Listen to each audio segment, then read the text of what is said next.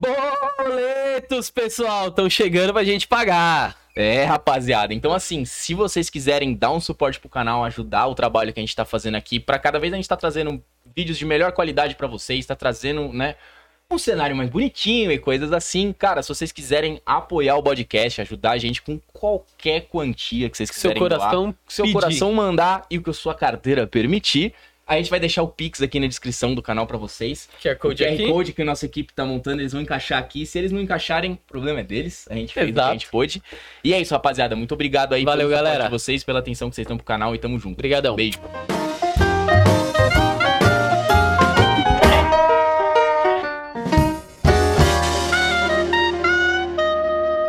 Fala galera, bem-vindos a mais um podcast, aquele lugar bacana pra gente bater um papo despretensioso sobre veterinária, graduação, vida após a veterinária, né? Que tem um ser humano ali atrás do profissional.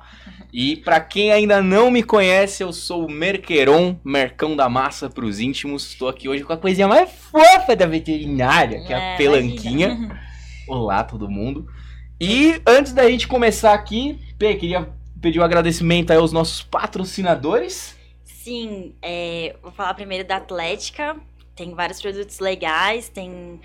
Fala uns produtos. Boné, samba canção, chaveiro maneiro pra você pendurar e abrir as. né? Aquelas coisinhas legais que a gente gosta também. Blusão. Blusão, depois entrem lá, sigam eles na, na página do Instagram, arroba AtléticaVetUSP, tá? Sigam lá, vejam os produtos que eles têm, é bem maneiro. Gra- Tem também nossa querida Ejave, empresa júnior, que oferece consultoria, né? Isso. Se tiver uma empresa e precisar de uma consultoria, a Ejave tá aí pra isso. Manda bala, segue eles lá no Instagram também, arroba EjaveVetUSP. EjaveUSP, EjaveVetUSP, produção. EjaveVetUSP. Ejave USP. EjaveUSP, porque, né, quem é bala é bala, não precisa especificar. EjaveUSP, é isso. E também nosso queridíssimo CA, que oferece cursos a um preço bem acessível. Isso aí, sim. Cujo arroba é C-A-R-M-N. Underline VetUSP. Ah, agora sim, pô, facilita com O a CA gente. é o mais difícil. Então, hoje aqui, cara, queremos apresentar o nosso ilustre convidado de hoje. Esse cara bem apessoado. Caramba, ilustre. Nosso amigo Foca, Felipe Horta. Foca, uma honra ter você aqui com a gente. Muito obrigado por comparecer. Imagina, Obrigada. imagina, é um prazer o meu. Cara, é só pra conversar assim legal, o que, o que eu tô mais honrado é que o Foca conheceu o podcast, ele falou, ele gostou tanto do- da premissa que ele quis participar. A gente falou, cara, que, Que maneiro. honra. Já tá tendo gente querendo vir com a gente. Ele já estava nos planos, mas só o fato dele falar, meu, quero trocar essa ideia com você, a gente falou, porra, que massa, tamo fazendo direito então. Mais conhecido como se convidou. Então, ah, é isso que a gente gosta. A gente anda sem pudores. A gente gosta disso. Adoramos. Não, é, não, não precisa existir, né, esse tipo de formalidade, pelo, pelo amor de Deus, né, entre Que nós, isso, é não, não. Tá, tamo todo formalidade tá, tá longe da gente. Então, cara, pra gente começar, mano, queria Hum. saber um pouco mais aí. Conta pra gente da sua história, da trajetória, como começou a veterinária na sua vida. Surgiu assim, a partir do que que você falou, cara, veterinária, vou seguir isso aqui, vou trilhar isso e desenrolar seu na graduação na vida veterinária. Pô, legal, essa pergunta já respondi algumas vezes na vida, né, a gente É. acaba... E eu não... E tem uma hora que a gente confunde um pouco o que é memória, o que a gente acaba Criando criando à medida cima. que vai contando. Mas hoje eu, a- a- as primeiras memórias que eu tenho relacionadas assim à veterinária é, são muito antigas assim. Hum, Então eu tinha uns brinquedinhos quando, sei lá, tinha 3, 4 anos assim, uns carrinhos, umas coisas, bom, brinquedo de menino assim. Bom, na, na década de 80, né? sim, claro. Hoje deve ser, deve ser um pouquinho diferente. Hoje é mais aberto. É, mas assim, é, eu tinha um desses brinquedinhos, era. Ainda existe, você encontra pra vender em alguns lugares. Era uma fazendinha. Ai, eu- eu Nossa, sei, aquela que era tem um muito legal. cercadinho, que você Tem um um cercadinho. cercadinho, que os os bichos é tudo de uma cor só, né? Aquela vaca é amarela, é a sua vaca. É Justamente. mesmo. Isso é, isso é muito antigo. Eu imagino que seja Nossa, muito eu mais tinha, antigo eu que, que eu, né? E eu tinha esse brinquedinho. E era engraçado que não importava do que eu fosse brincar, mas eu lembro de vou brincar. E Hum. aí eu pegava a fazendinha e montava a fazendinha. Aí eu, eu podia brincar ou com a fazendinha ou brincava com outra coisa, a com partir dela surgia. peão, bola, etc. Então era meio que um pré-requisito Ah, pra eu, pra eu começar a brincar a fazendinha. Cara, quem que me ensinou isso, assim? Quem que... Eu lembro que meu avô tinha um sítio, mas nem ia muito lá, assim. Uhum. Mas é é até difícil de explicar, realmente, porque era um... Era seu. Era Era seu. um, era um... Não sei porque aquilo me chamava atenção, Ah. assim. Bom, aí depende da crença. Pode ser vida passada, não sei. Uhum. Pode ser alguma coisa assim, mas é, é- essa é a lembrança mais remota Ah. aí de todas que eu tenho de ligação com a veterinária. E aí depois eu sempre, sempre gostei muito de animal, mas até estava comentando com vocês, né? Uhum. Que mais do que gostar de animal, eu tenho a memória de gostar de procedimentos com os animais, assim. Então tinha cachorro em casa, o cachorro tinha algum problema de saúde, ia pro veterinário, ah, eu quero levar no veterinário. Uhum. Aí eu ficava fazendo pergunta pro veterinário, "Ah, mas o que, que mais, o que, que é isso? Mas o que, que é aquilo? Mas aquilo outro. Isso assim, menino, assim, menino. Saber o que ele tá mais fazendo do que de fato o que tá. Exatamente, assim. E, ah, precisa, ah, ah não, ah, esse aqui, nossa, para tratar, eu não lembro que ele, lembro que a gente tinha um, um cachorro e falou assim, nossa, o melhor tratamento era, seria fazer injetável essa medicação. Uhum. E aí falou assim, putz, injetar vai ficar complicado, né? Minha mãe falou assim, falou assim não, não, não, não vai ficar complicado não, eu dou a injeção. Eu era menino, assim, então eu, eu, Hum. eu queria isso, assim, eu gostava Hum. dos procedimentos mais do que o animal mesmo, assim. Não era aquela criança que pega o cachorro, esfrega na cara, dorme na cama, eu nunca gostei disso. Quero assim, pegar o cachorro tinha- e pegar a agulha pra botar um injetável no cachorro. Sempre tinha uma é, parte clínica. Isso, sempre tinha uma certa distância do animal, assim, tinha um, tinha um momento do animal, tinha, mas não era o tempo todo. Mas quando tinha procedimento, eu, eu, eu, eu vou, eu faço, eu não sei o né, quê. mano? Geralmente a criancinha, geralmente a criança que curte o bicho aí É. quem enfia na cara e ele já tá valendo. É, então. Então, eu- quando você foi prestar a faculdade, a escolher uma, um Uhum. curso, você já tinha em mente veterinária? Então, tinha. ah, Bom, aí tem. Passou por outras coisas. Primeiro de tudo, eu pensei em VET. Aí passou por outras coisas. No colégio, tive contato com umas ideologias de esquerda, uma sociologia, etc. Uhum. Me tornei meio comunistinha, assim, né? E aí eu pensei em, em seguir carreira política. Com... Ô, louco. Eu fui, pre- fui presidente do, do Grêmio do colégio. Que da hora. Aí comecei a organizar umas coisas no colégio. Ah, antes, né, quando eu tinha 10 anos, foi o meu primeiro cargo político, assim, que foi representante de turma, Boa. quando- na quarta série. Eu ia lá, falava com, falava com a diretora, trazia recado, ia lá na frente dar recado e, e juntava Que as da pessoas para levar as melhorias, reclamação para os professores, não sei o que, com 10 anos. Meu, na Louco. quarta série isso é muita coisa. Quarta- Aham. É que existia essa posição, assim. Ah, não, é, não, foi eu que, não foi eu que criei, né? Foi. Sim. Quem quer ser? Eu falei assim, eu. É, mas foi você que quis É, ocupar a posição. Normalmente na quarta série o pessoal É. tá tipo. É, quarta série, sei lá, tava Hum. comendo giz de cera. É. Eu não queria saber desses problemas. né? Eu, eu, eu não sei explicar, assim, mas eu, eu, eu gostava disso, assim. Uhum. E, e aí depois fui presidente do Grêmio do colégio. Aí tem essa lance de me tornar meio engajado aí no começo, vai um, dá pra chamar de movimento estudantil, né? Uhum. Um, falar a verdade, assim, com padrão brasileiro, um monte de playboy ali reunido, lendo, lendo clássicos do iluminismo e achando que conhecia de política, Tá né? manjando. Mas assim, começa de algum jeito, né, cara? Você Ah. tem Sim. contato com o que já foi feito. com- E assim começou. E aí eu pensei em fazer direito, porque eu queria seguir carreira política. E aí depois pensei em agronomia. Mas é, esse lance de- da ligação com a terra, com o campo, com- Nunca saiu. nunca saiu, assim. É porque eu falo, caraca, direito, É. a fazendinha tava, tava, tava ali, né? A É. fazendinha. Foi um momento ali. Aí teve um momento que eu pensei em fazer med, Uhum. fazer medicina. Minha, minha bisavó, quando eu tava, eu tava para prestar, é, eu prestei em 2001, né, final de 2001. Eu prestei, eu prestei direto do colégio no final de 2000, depois prestei, depois do fiz cursinho, prestei depois no final de 2001. Nesse ano de 2001, minha bisavó ficou, ficou doente, faleceu. Aí hum, teve um impacto que eu pensei em prestar média, assim. Uhum. E aí eu comecei a fazer os simulados e via que eu, meu, tava muito longe de qualquer, de almejar a medicina. aí eu me dei uma desmotivada, assim, sinceramente. eu falei assim, não sei se é pra mim isso É, daí, não, tá, né? tá, tá, tá complicado, É, né? Talvez, né, mas, aí, mas aí tinha agronomia, tinha essa história toda. E aí voltei a pensar em VET, que foi a Uhum. primeira coisa que eu pensei. Como eu, como eu voltei a pensar, eu falei assim, não, é isso, cara, é isso que eu vou prestar. Nesse meio tempo também, no final do... Desde que eu tinha uns 14 até uns 16, 17 anos, um colégio, né, um, um antigo colegial, ensino médio, é, minha família chegou a ter uns cavalos de Uhum. passeio, um mangalar machador. E Bonito, aí, puta, cavalo é um animal incrível, né, cara? Assim, a- demais, a- a relação assim do homem com o cavalo é, é eu posso dizer que é inexplicável assim. Hum. É, é diferente da relação com o cachorro, né? É uma relação de um respeito, É. uma coisa um animal maravilhoso, né? E muito grande, muito forte, Hum. com um risco, um risco de, da interação muito maior. Então parece que a, a relação tem um tem um, um respeito Então, diferente. respeito e uma confiança mútua dos dos dois lados. E a né? confiança pelo uso pro trabalho, pro passeio, pro esporte, Aham. né? Então, depois me lembra que eu tenho uma, uma história sobre, sobre interação homem-cavalo para contar, mas Tá, depois. ok.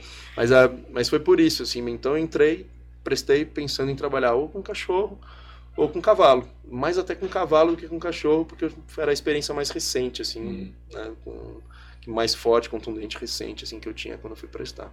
Hum. Então foi assim que apareceu a veterinária. Ninguém da minha família de, de biológicas, Aham. ninguém, cara, ninguém. Eu falei veterinário, os caras, quê?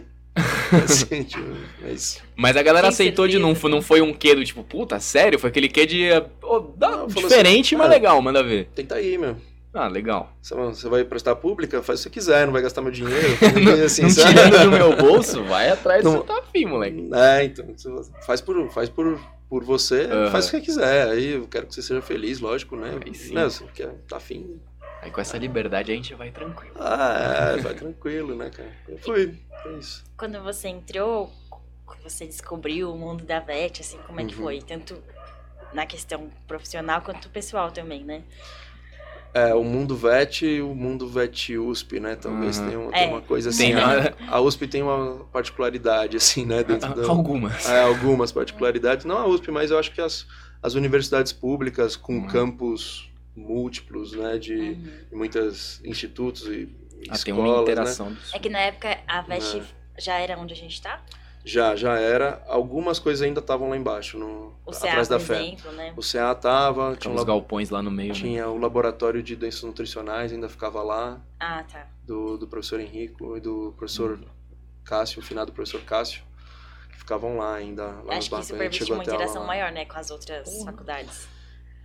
Eu Acho que sim, acho que permite. E tem, tem os eventos, né, que, que também juntos, os eventos esportivos, Uhum. as festas, etc, assim, que, que dão, essa, dão essa interação maior.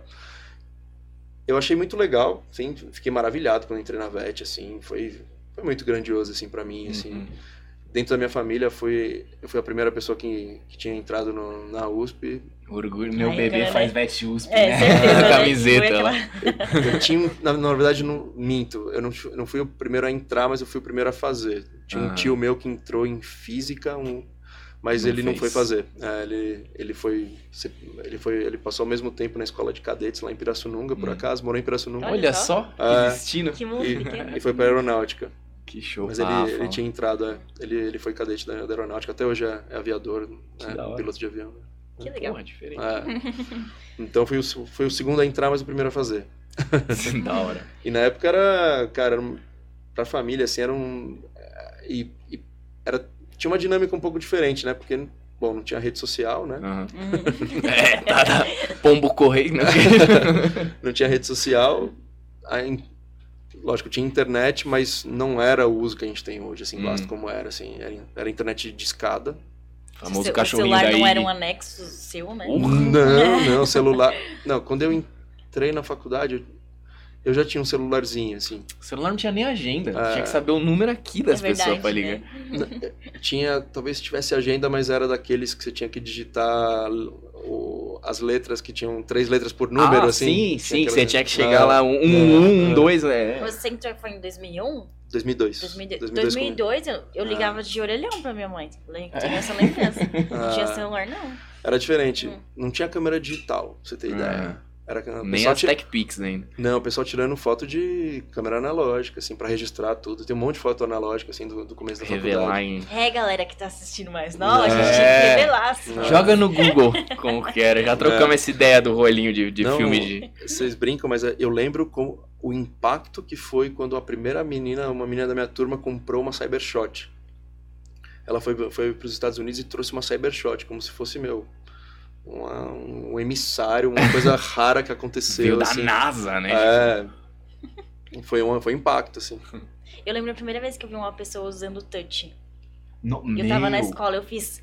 Eu achava o máximo. Eu quando- Era o iTouch ainda que o cara pegou Ah. a foto, ele fez assim, ó.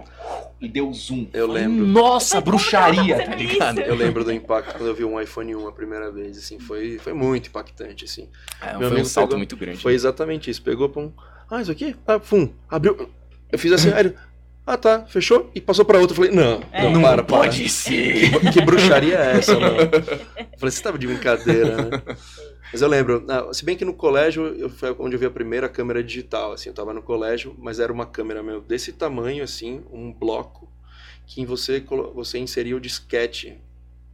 Nossa. Aquele disquete, o disquete. Sei, sei, do sim, disquete, sim, né? sim. Vocês- Sketch eu então, lembro ainda. É, o disquete moderno já, porque tinha um disquete mais velho, que era um, que era um que você fechava a portinha. Esse vocês não Nossa, eu lembro daquele disquete que você puxava o bagulhinho assim, ele deslizava um cantinho. É, assim, do disquete. Era Esse um que eu lembro. assim. É, É, esse, é esse. é. Colocava um disquete e cada disquete dava pra você tirar, acho que duas fotos, três fotos. Olha E, só, e era de, muita e de memória. péssima qualidade, né? Péssima Que qualidade. pra época era lindo, pô. É, era o que dava, né? Era o que dava. Mas aí então. Bom, era assim, né? Então, é, eu lembro da. Eu acho que eu até tenho, se eu for buscar. Ah, a minha avó, quando sabe, tinha a data para sair o resultado da, da FUVEST, minha avó acordou cedo e foi na banca comprar o jornal, porque saía, saía no jornal o nome das Nossa. pessoas. Não, o assim. nosso também saiu no jornal. É, Ah, saiu no jornal? que saiu. não sei se viu na ainda internet. existe ainda, não sei, faço ideia, né? Mas... É, não sei se saiu em todos É. os jornais. Nossa, eu lembro que pra mim foi uma amiga minha que me ligou, tava dormindo no É. dia que eu saí, eu acordei com a mensagem dela falando, você passou. Eu fiz tipo, uh, Eu eu também, um amigo meu falou assim: você já, você já viu o resultado? Aí eu, tipo, não.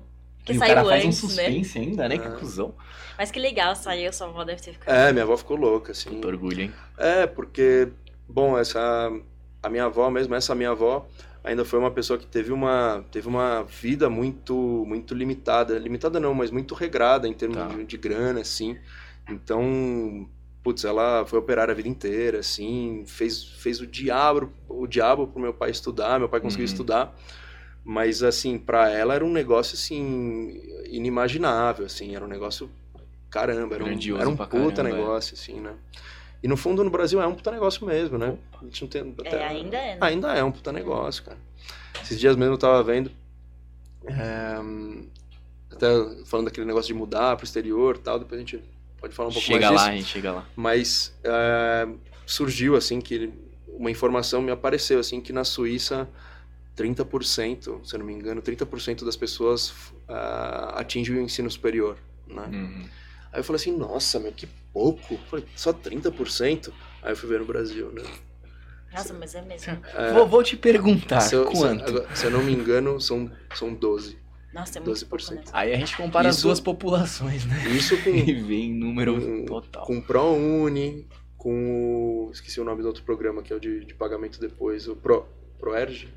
O pro... Leão do Não. Proérgio, o Leão do Proérgio. Proérgio. Não, ProErg é outra coisa. É, Vou comer carniça. É, mas é- Confundi, tem é, outro confu- mesmo. é pro- Fies, Fies, é, Fies. Fies. Confundi nas siglas, perdão. Mas é o Fi- o FIES, o ProUni, isso com tudo isso, né, cara? É. E sem isso, né? Aí, bom, isso é uma discussão longa aí, o quanto realmente precisa das pessoas, quantas pessoas precisam chegar ao ensino superior, o quanto é, o, o ensino médio pode ser uma, alguma, um ensino profissionalizante, um ensino, Uhum. né, pode ser, é, bom, uma discussão que acho que nem, nem tem gaba, nem é lugar de fala para entrar, mas é, eu fiquei assustado. Então, até hoje é, é um puta negócio, cara. É um Uhum. puta negócio. É um negócio muito Uhum. grande que é, tem seu papel, assim, tem seu Uhum. papel depois, né? Não, Aí já entrando na, no mérito da, da questão do pós-graduação aí, ah, da vida de- pós-graduação, ainda conta, assim, né? Lógico que cada vez, acho que cada vez menos vai contar esse, a- o lance da grife, né? Hum. Da que universidade, que, que curso você fez, Tá. assim. Eu, eu, eu É, mas ainda sinto, tem, né? eu Ainda sinto tem. que isso ainda tem um papel, assim. Tá em transição, será? Eu, eu acredito que sim, assim, sem nenhum dado, tá? Sem Ah, nenhum, não, sim, É, sim, também. Depressão. total. Na Impressão. VET eu acho que tem um pouco de contatos, assim. É. Por você ter feito VET USP, você conhece pessoas Ah, que Tem te um, dão mais tem um bairrismo. Tem um É, bairrismo. tem um bairrismo. É. E, e talvez não, a gente pode chamar de bairrismo, mas eu já me beneficiei desse bairrismo, tá? Uhum. É, mas assim, é também um lance de confiança, assim, sabe? É o, se você imagina você, você formou lá na VET, Hum. na USP, como pode ser o cara que formou na Unesp, o cara que formou em qualquer lugar. ele sabe o, o, o que passou. Passou, ele é. sabe que curso é aquele. Então É. é, um ambiente seguro pra ele. Pô, o cara que fez meu curso, eu sei, o que, eu, eu, eu sei o que esperar dele, Aham. Né? Eu tenho parâmetros pra esperar, então gera um conforto pra quem contrata, né? Independente de ser a USP ou ser qual for, assim, só de ser o mesmo curso que você, É, Mas tem Tem outra noção do que o cara. né? É. é, você- você- é, é, é mais previsível. Mas tem muitas pessoas, É. tem pessoas e pessoas. Né? Ah, não, isso com Hum. certeza. Ah, não, consegue. Quem faz o curso é a pessoa, mas É, você já tem aquela premissa de, pô, já Totalmente, entendo é. que aquela pessoa passou por ali, né? Ah, e tem uma outra coisa, assim, que eu também acho, independente, tem um ponto negativo que eu quero falar também sobre isso, Manda assim, bala. Mas antes do negativo, vamos falar do positivo, que é é difícil de entrar, né? É difícil de entrar. É. Então, sendo difícil de entrar, você fala, meu, esse cara que entrou, esse cara pelo menos ele sabe como estudar, ele Hum. sabe como aprender, Uhum. né? Aqui é uma das grandes coisas que a gente tem na USP, né? Ah. Porque, cara, cê- se você não aprender a ser autodidata Ah. ali, você Verdade. vai sofrer. Mas aí também tem outra coisa, que os professores partem do princípio que você sabe aquelas coisas, porque você passou no vestibular, Não. então eles te dão. Talvez, talvez. Então, já tem um, tem um ponto. Pra mim, bom, é o jeito que eu interpreto, né? Esse cara sabe estudar. Não que, não que o cara que fez uma outra faculdade não saiba, qualquer uma não saiba. Mas esse cara, pô, ele consegue sentar a bunda na cadeira Uhum. e debulhar um, um calhamaço de coisa. Assim. Ele consegue. Uhum. Ele já fez isso. Uhum. Se o cara já fez isso, Por bastante. ele já fez uma vez, pelo menos, ele, ele faz. Imagino que ele saiba reproduzir. é. Isso é uma coisa que ao longo da vida assim eu aprendi também assim é os fatos são muito importantes assim Uhum. Pra tudo a gente pode extrapolar num nível gigante mas o cara já fez isso se ele já fez isso é mais fácil ele fazer de novo Uhum. pelo simples fato de que a gente a gente aprende por repetição Total. e à medida que a gente vai fazendo uma coisa isso vai ficando mais fácil pra gente Uhum. Tem aquele não sei se vocês lembram da, da, da fisiologia hum, do sistema nervoso Uhum. quando igual quando a gente vai dirigir né que Engrossada na bainha de mielina ali. Não, é, é, é aquela- o lance de ficar, as atividades ficam. Me perdoa se estou falando alguma atrocidade aí, os especialistas, mas, que eu, mas eu tenho uma memória muito clara disso, quando a atividade vai ficar extrapiramidal, né? Uhum. Hum. É, igual dirigir, você começa a dirigir, você tem que pensar em tudo, mas depois você. Fica natural. É, ele fica, fica automático, você dirige, fala no telefone, Hum. olha a paisagem, etc. Né? É, não- Lembrando que dirigir e falar no telefone É. não é Não. aconselhável. É, Pessoas que conseguem, mas. estou falando sobre. sobre ser- Supostamente. Sobre, sobre ser possível no momento, no, na, na- na- em condições ideais, sem gente em É, volta. com- claro. A gente sabe, a gente sabe. Não, mas é. Então, assim, o cara já conseguiu fazer isso. Uhum. Então, é, tem, tem esse valor, né? Agora, o que existe também? Tem, tudo tem um, tem um contraponto, né? Tem um viés.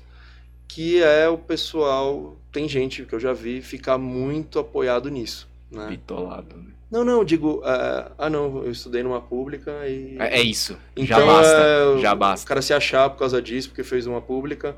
O cara não, não dá tanto gás como um, Aham. um, um cara que não fez a pública, porque em princípio existe essa grife. Então, tem muita gente que eu conheci de outras escolas que deu muito Se mais gás muito depois mais. da facu durante o curso. É. E é um cara muito melhor, muito mais atento, muito Preparado. mais é, ligeiro, muito mais adaptado ao mercado, porque tem uma carga horária menor a faculdade, começou a fazer estágio antes. Uhum. Então o cara sai da faculdade muito mais pronto, Uhum. né? Real. Então, e a gente ainda na USP é, tem uma tendência que eu sinto, é, adoro nosso curso, acho incrível, 5 mil e tralalá de horas, ah, aula prática pra caramba, umas matérias que não tem em lugar nenhum, mas pelo menos até onde eu fiz, eu senti a falta da aplicabilidade, assim, Hum. do preparação pro mercado, Ah, eu, eu É, senti também. a transição para a vida Hum. profissional é mais, Total. é muito dura, é Aí- muito A dura. gente fica o tempo todo na faculdade, Ah, né? A não. gente fica quantas Ah. horas? Muitas, cara. E Ah, tipo, a gente. da- das 8 da manhã até as 18, pelo Ah. menos. Aí depois Ah. você fica lá pra uma atividade extra. E de final de semana tem coisa, então você fica muito imerso Não, naquilo. e, e é um foco muito acadêmico, real, quando a gente Muito pega científico. dentro da USP. É, É, ser é. isso, esse científico, é. do tipo. acadêmico, acadêmico nesse isso, sentido. é, né? nesse sentido, é. nesse sentido. Né? Que realmente, essa coisa que você pega assim, cara, até a gente, por mais que a gente põe a mão na massa, querendo ou não, ainda é um ambiente utópico. A gente tá no É nosso um- hospital, é acompanhado o tempo inteiro, É. com condições ali sempre CNTP, pra né? boas, é. Então, assim, cara, É É. verdade. quando você sai pro mundo e você vê uns negócios, você fala, uou, é bem diferente do que eu acompanhei. É que É. eu, eu- o que eu senti, assim, não sei, pessoalmente, né? Que na VET, apesar de ser muito difícil, eu sabia o roteiro que eu tinha que seguir. Uhum. Eu sabia que eu tinha que passar naquela prova, depois ia ter outra matéria, tá, tá, tá, tá. Quando você sai da VET, você não tem um, um roteiro definido pra você Ah, seguir, né? é. E isso que você É. fica. Até hoje eu fico, nossa, o que, que vai ser depois? É a vida no módulo manual, cara. É. Como ela é. Ela é assim. E. E a- ah. Ah, Eu ia é, voltar um pouquinho.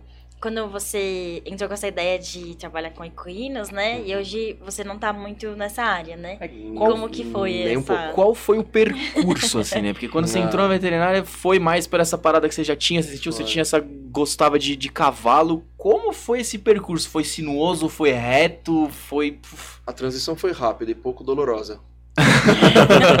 Acredito. É, quando eu entrei no primeiro ano, apareceram dois estágios, assim, Aham. pra, pra pessoal de primeiro ano. Nossa, É, Ô, louco! Nunca. eu não sei. É, bom, tudo que eu sei foi o que eu passei ali, né? Mas, bom, tinha um pessoal da clínica médica, era um grupo de pós-graduandos, não, do VCI, da cirurgia, Hum. que é, precisava, que mantinha um canil é, ali na faculdade, que ficava ali na entre o hospital de pequenos e o hospital de equinos, tem um corredorzinho ali. dos Goldens? Não, não, não, do- Não, né? do- dos Goldens era anatomia, né? Ali Tá. na- na- no- entre o, o hospital de pequenos e o de equinos, tem um corredor ali, Uhum. ou tinha, pelo menos, eu não, eu não lembro se tem ainda. E ali Tem, tinha umas tem, portinhas viradas para fora. E ali Hum. funcionava um canil quando eu entrei. Hum. E a- o pessoal mantinha uns, uns animais ali que eram animais que talvez hoje seria impossível pela bioética manter para essa finalidade, mas eram animais que é, tinham. Agora eu não posso falar uma besteira aqui, o pessoal vai, vai me matar, mas eram animais que tinham é, sido é, recrutados ah, do CCZ Tá.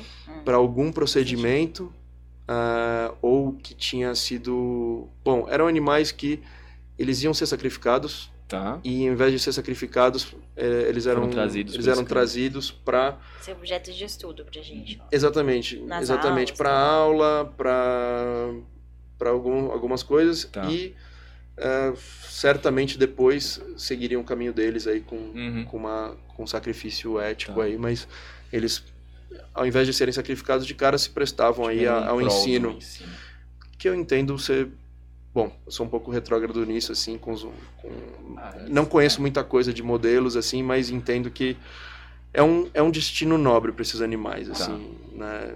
Opinião própria, cada um tem, tem a sua, Hum. né? Mas assim, é, to- logicamente se você tiver os cuidados Sim, e, com trabalhar respeito, é. com, com, com respeito, com ética, sem sofrimento, etc. né? Uhum. Mas, é, bom, tinha esse canil e esse pessoal, esse grupo de pós-graduandos, é, tinha que fazer o monitoramento desses cães, aferir parâmetro, Tá. alimentar, levar para passear e tudo mais, e fazer uma manutenção. E era um, um- era um número razoável de cães. Então, eles abriram estágio para os primeiro-anistas e é, eu lembro que aplicaram uma prova de conhecimentos básicos de anatomia e fisiologia. Caraca, já no primeiro. É, Já. pro estágio Show. né? Então, uma galera da minha turma prestou, e aí eu, eu passei junto com uma turminha lá, e era divididos em duplas, na hora do almoço, a gente ia lá, Uhum. pegava o animal e aferia os parâmetros. Então, aprendi a aferir parâmetro meu Tá nas desde- primeiras Nossa, é semanas. muito bom Que isso. show, né? Super legal. Até chegar até a gente conseguir. Super legal, cara, super legal. Eu já tinha na cabeça quanto era, quanto era o limite de temperatura, de batimento Aham. cardíaco, de frequência respiratória. E, não- e não só por livro, já tava ali catando, Não, é. né, pô? e, e manipular. Bom, aí eu tinha, tinha um pessoal que fazia cirurgia ah, cardíaca Uhum. e já ensinou a gente a, a, auscultar cada, cada válvula. do- Aham. Cara, muito legal, muito legal. Puta que hora. O primeiro ano, então, que você entra com aquela É, você entra com aquela vontade. Uma É. pilha de mexer no animal, né? É. Você vai mexer no Total. animal, puta, lá pra, Lá pra frente, frente, Nossa, né? demora muito, né? É, demora muito. Não, você tem que, primeiro ano você tem aquelas matérias que são pesadas, né? Ah, Aquele Bem ciclo básicas, básico, né? O ciclo básico é puxado ali, é- dá, uma, dá uma ansiedade, né? Puta, se dá. Então, e eu fiz esse estágio e gostei bastante, assim, cara, gostei muito, assim. Até a- faz tempo que eu não encontro ela, mas tinha uma menina que era minha dupla lá na, nessa, nesse estágio que a gente tinha de dois em dois. E o resto eu continuo chamando ela de dupla até, a- até hoje. Tem um tempo que eu não, vejo, não falo com ela. Ela é bem legal, Cristina. E aí, é, o que aconteceu? Eu fiz esse estágio e aí a- acho que tinha um período assim, a, a, teve alguns, algumas situações onde ele, eles foram operar e eles chamaram a gente para assistir, a gente para ajudar. Ah, pô, muito legal, cara. Nossa, é Aju privilégio. Porra, demais Aju pra quem tá começando. Uhum. Ajudei numa cirurgia torácica, cara, lá assim. Eu lembro que eles abriam a cavidade, assim, depois para ver se não. para ver se não. se tava bem. A, se, a, se a sutura estava bem feita, estava bem isolada a cavidade, né? É, você tinha que uh, encher, encher de soro e, hum. e ver se, se saía alguma bolinha, né? É. E aí tinha que. Aí eles falaram assim: e você aí? Vai esquentar aquele soro no micro-ondas pra mim. Aí eu peguei e fui esquentar o soro, achei que eu tava, meu, muito Nossa. atuante. Assim. Tô contribuindo com a cirurgia. Joga aqui. Eu falei assim, vou jogar o so, é vou, jogar, vou, jogar o fluido dentro na cavidade do animal. Eu falei, nossa, era muita coisa. O animal tá aberto, sabe? É, é que tudo coisa é novo, cara. Cara, é, que negócio na mão, assim, era uma sensação de tatuando, assim, muito Não, grande, e era tudo que você legal. falou que você curtia, era justamente os procedimentos. procedimentos. Então, só pra, meu, sei lá, com o sorinho na mão era o que você ah, queria fazer. Eu fiquei alucinado no primeiro semestre, fiquei ah. alucinado. Assim. Aí você falou, nossa, esse que é o cara da minha vida. Nossa, muito legal. Eu falei assim, cara, eu quero, quero operar, é quero operar, putz, muito Acho legal. Da hora que a cada três meses que passa, não, eu quero isso. Agora eu quero isso, agora eu quero... O começo é assim mesmo, né? Ou no meu caso eu falo, puta, quero nada. É mais vida que segue, acontece. Nada é alguma coisa, cara. É, tá vendo? É nada. Pelo menos você sabe o que você não quer. É, não, é justamente, é justamente. E ao mesmo tempo, não lembro direito, mas surgiu um grupo de estudos de equinos também, que era movimentado bastante pelo, eu não vou lembrar o nome dele agora, o Sarita. O Sarita, é um, uh, ele era da 62, se eu não me engano, 61, 62, ele fazia pós ou residência com equinos. E, uh, e a, a Frieira, da 65. Eles estavam agitando esse grupo de equinos, aí tinha um pessoal também, tinha, acho que tinha uma menina da 66, e aí tinha os, os bichos aí, tinha mais um, um pessoal da minha turma que foi uh, ah, para esse grupo de estudos. Uhum. E aí eles preparavam palestras, assim, falavam de um tema, cada dia falava de um tema, um, um, tema curto, assim, pra gente era um negócio, tipo, meio grego, assim. Mas é, a, até pegar as manhas. Você quer abraçar tudo, né? Quero fazer vários grupos ah, de estudo. Ah, né? A gente foi se acostumando, aí eles agitaram umas visitas num, nos aras que eles tinham contato. Uhum. Aí eu lembro que um dia a gente foi num aras que era assistido pelo veterinário que cuidava dos dos, dos, cavalos da minha família. Hum, aí lembrou, ah, você lembra que cavalo? Ah, eu comecei a trocar ideia com o cara, falei assim, pô, tô, já tô me enturmando. Tô no meio já, tô no cara, meio. já tô no meio. Aí eu lembro que ele, ele falou assim, e aí? E aí, bichão, já pegou a veia de um cavalo, já? Eu falei assim, não, nunca peguei a veia. Vem aí. Primeiro ano, vai lá, pum, aqui, ó, tá. Aí, uhum. procedimento, pô, foi muito rico, assim, sabe? Uhum. Mas, ao mesmo tempo, nesse primeiro semestre, teve a disciplina lá de introdução à medicina veterinária nos sistemas de criação, né? Uhum chamado estágio rodízio. E lá, eu, no final do estágio rodízio, fizemos um, passar por todas as criações, né? E tinha cada grupo fazia o trabalho de uma das criações, né? De uma espécie. E aí falaram, meu, vamos, vamos fazer os suínos. Aí eu falei assim, suínos, cara. Pra mim, suíno Nunca tinha tido só no contato. prato, né? Mas aí eu falei assim, não, beleza, vamos fazer de suínos então. E aí eu fui, fui atrás de estudar o lance dos suínos. Antes de fazer a disciplina mesmo uhum. de criação, né? Ter uma noção, né? Pra ter uma noção, começamos a ver, falei, cara, isso é muito dinâmico, cara, isso é muito legal, assim. E aí tive contato com o professor Aníbal, hoje está hum. aposentado, né? Que é um, pô, um, um, cara, era, né, enquanto atuava, acho que hoje ele, acho que tem outras formas de atuação, não, faz tempo que eu não tenho contato com ele, mas um cara entusiasta, assim, da produção, entusiasta do é. suíno, entusiasta, entusiasta de tudo, entusiasta né? da vida, é, né? Entusiasta, ponto. Exato, exato. exato. Um discurso inflamado, né? Bem uhum. inflamado, às vezes muito inflamado, né?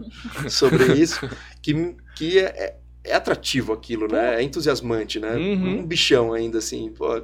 E aí... não, não tem como ficar parado olhando o Aníbal falar assim. Se não. você tinha sono, não existe não, mais na aula do não, Aníbal. Ele é um cara incrível para engajar as pessoas para a suinocultura, que não é a área que a galera prefere mais. É, assim, é acho que também, é, não sei hoje em dia, mas também, também quando a gente não é uma área que quando entra a pessoa fala, meu, quero mexer com porco. É, quero é mexer difícil, com né? É difícil a pessoa já vir com, com essa é ideia. É difícil, a menos Hoje em dia não sei, mas... Prévia, né?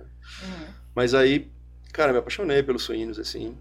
E aí aquela dinâmica, aquela coisa, e aí acho que tinha mais o lance do rural, do... Não sei, de alguma maneira o lance da terra, da fazendinha, da fazendinha me chamou. E a partir dali eu dirigi meus estudos para suínos, cara.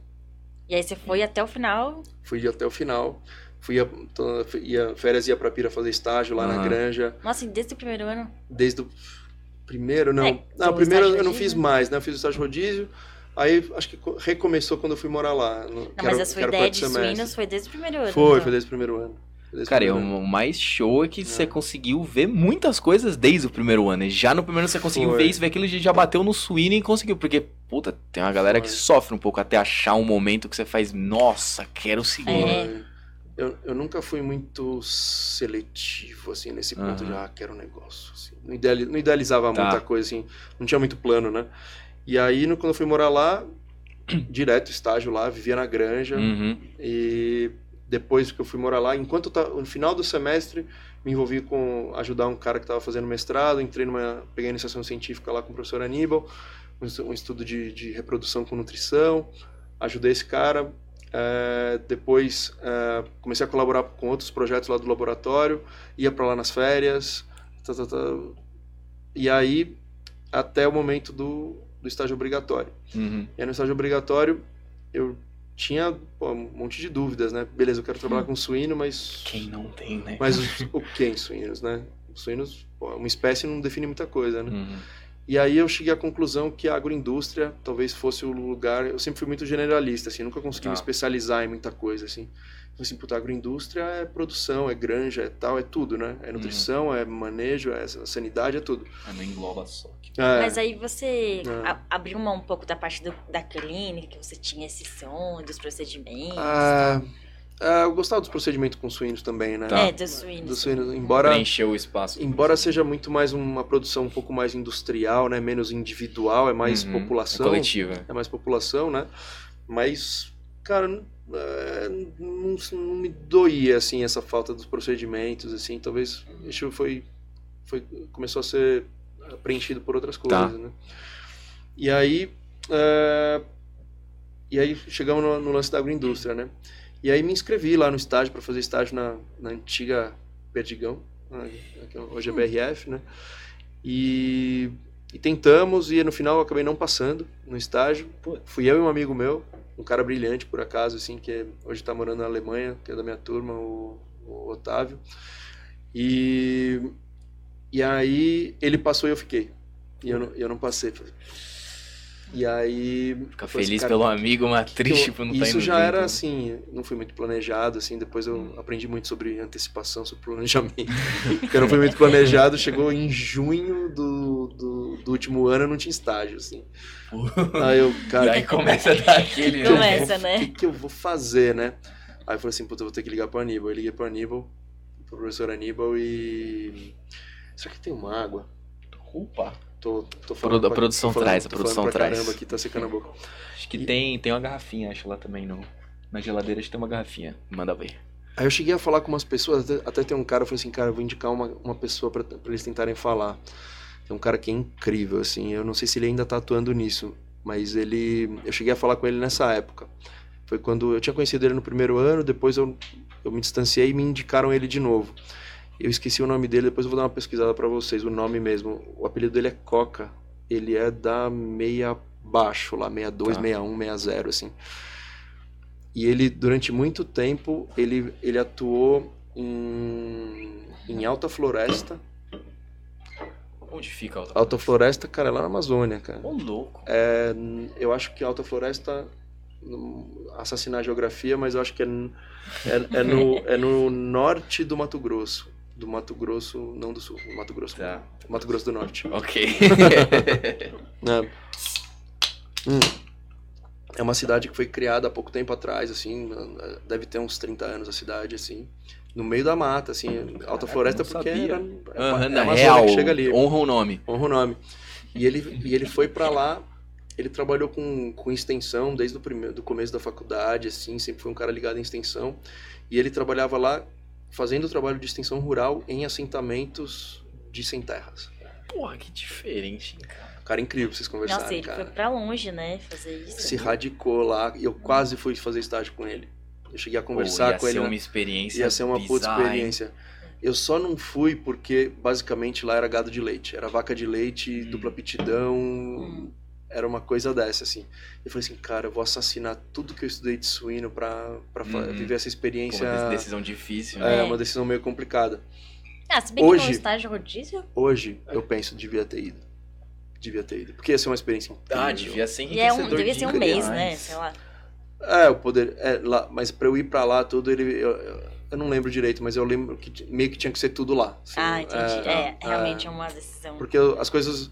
Você não vai conseguir fazer coisas muito É, rápido. ficar, né? É, era É. fazer um pro- assumir um projeto com um grupo de pessoas, de famílias, Hum. etc, e tocar adiante. Então, é, eu, eu cheguei a, a- a conversar com ele no final, não fui.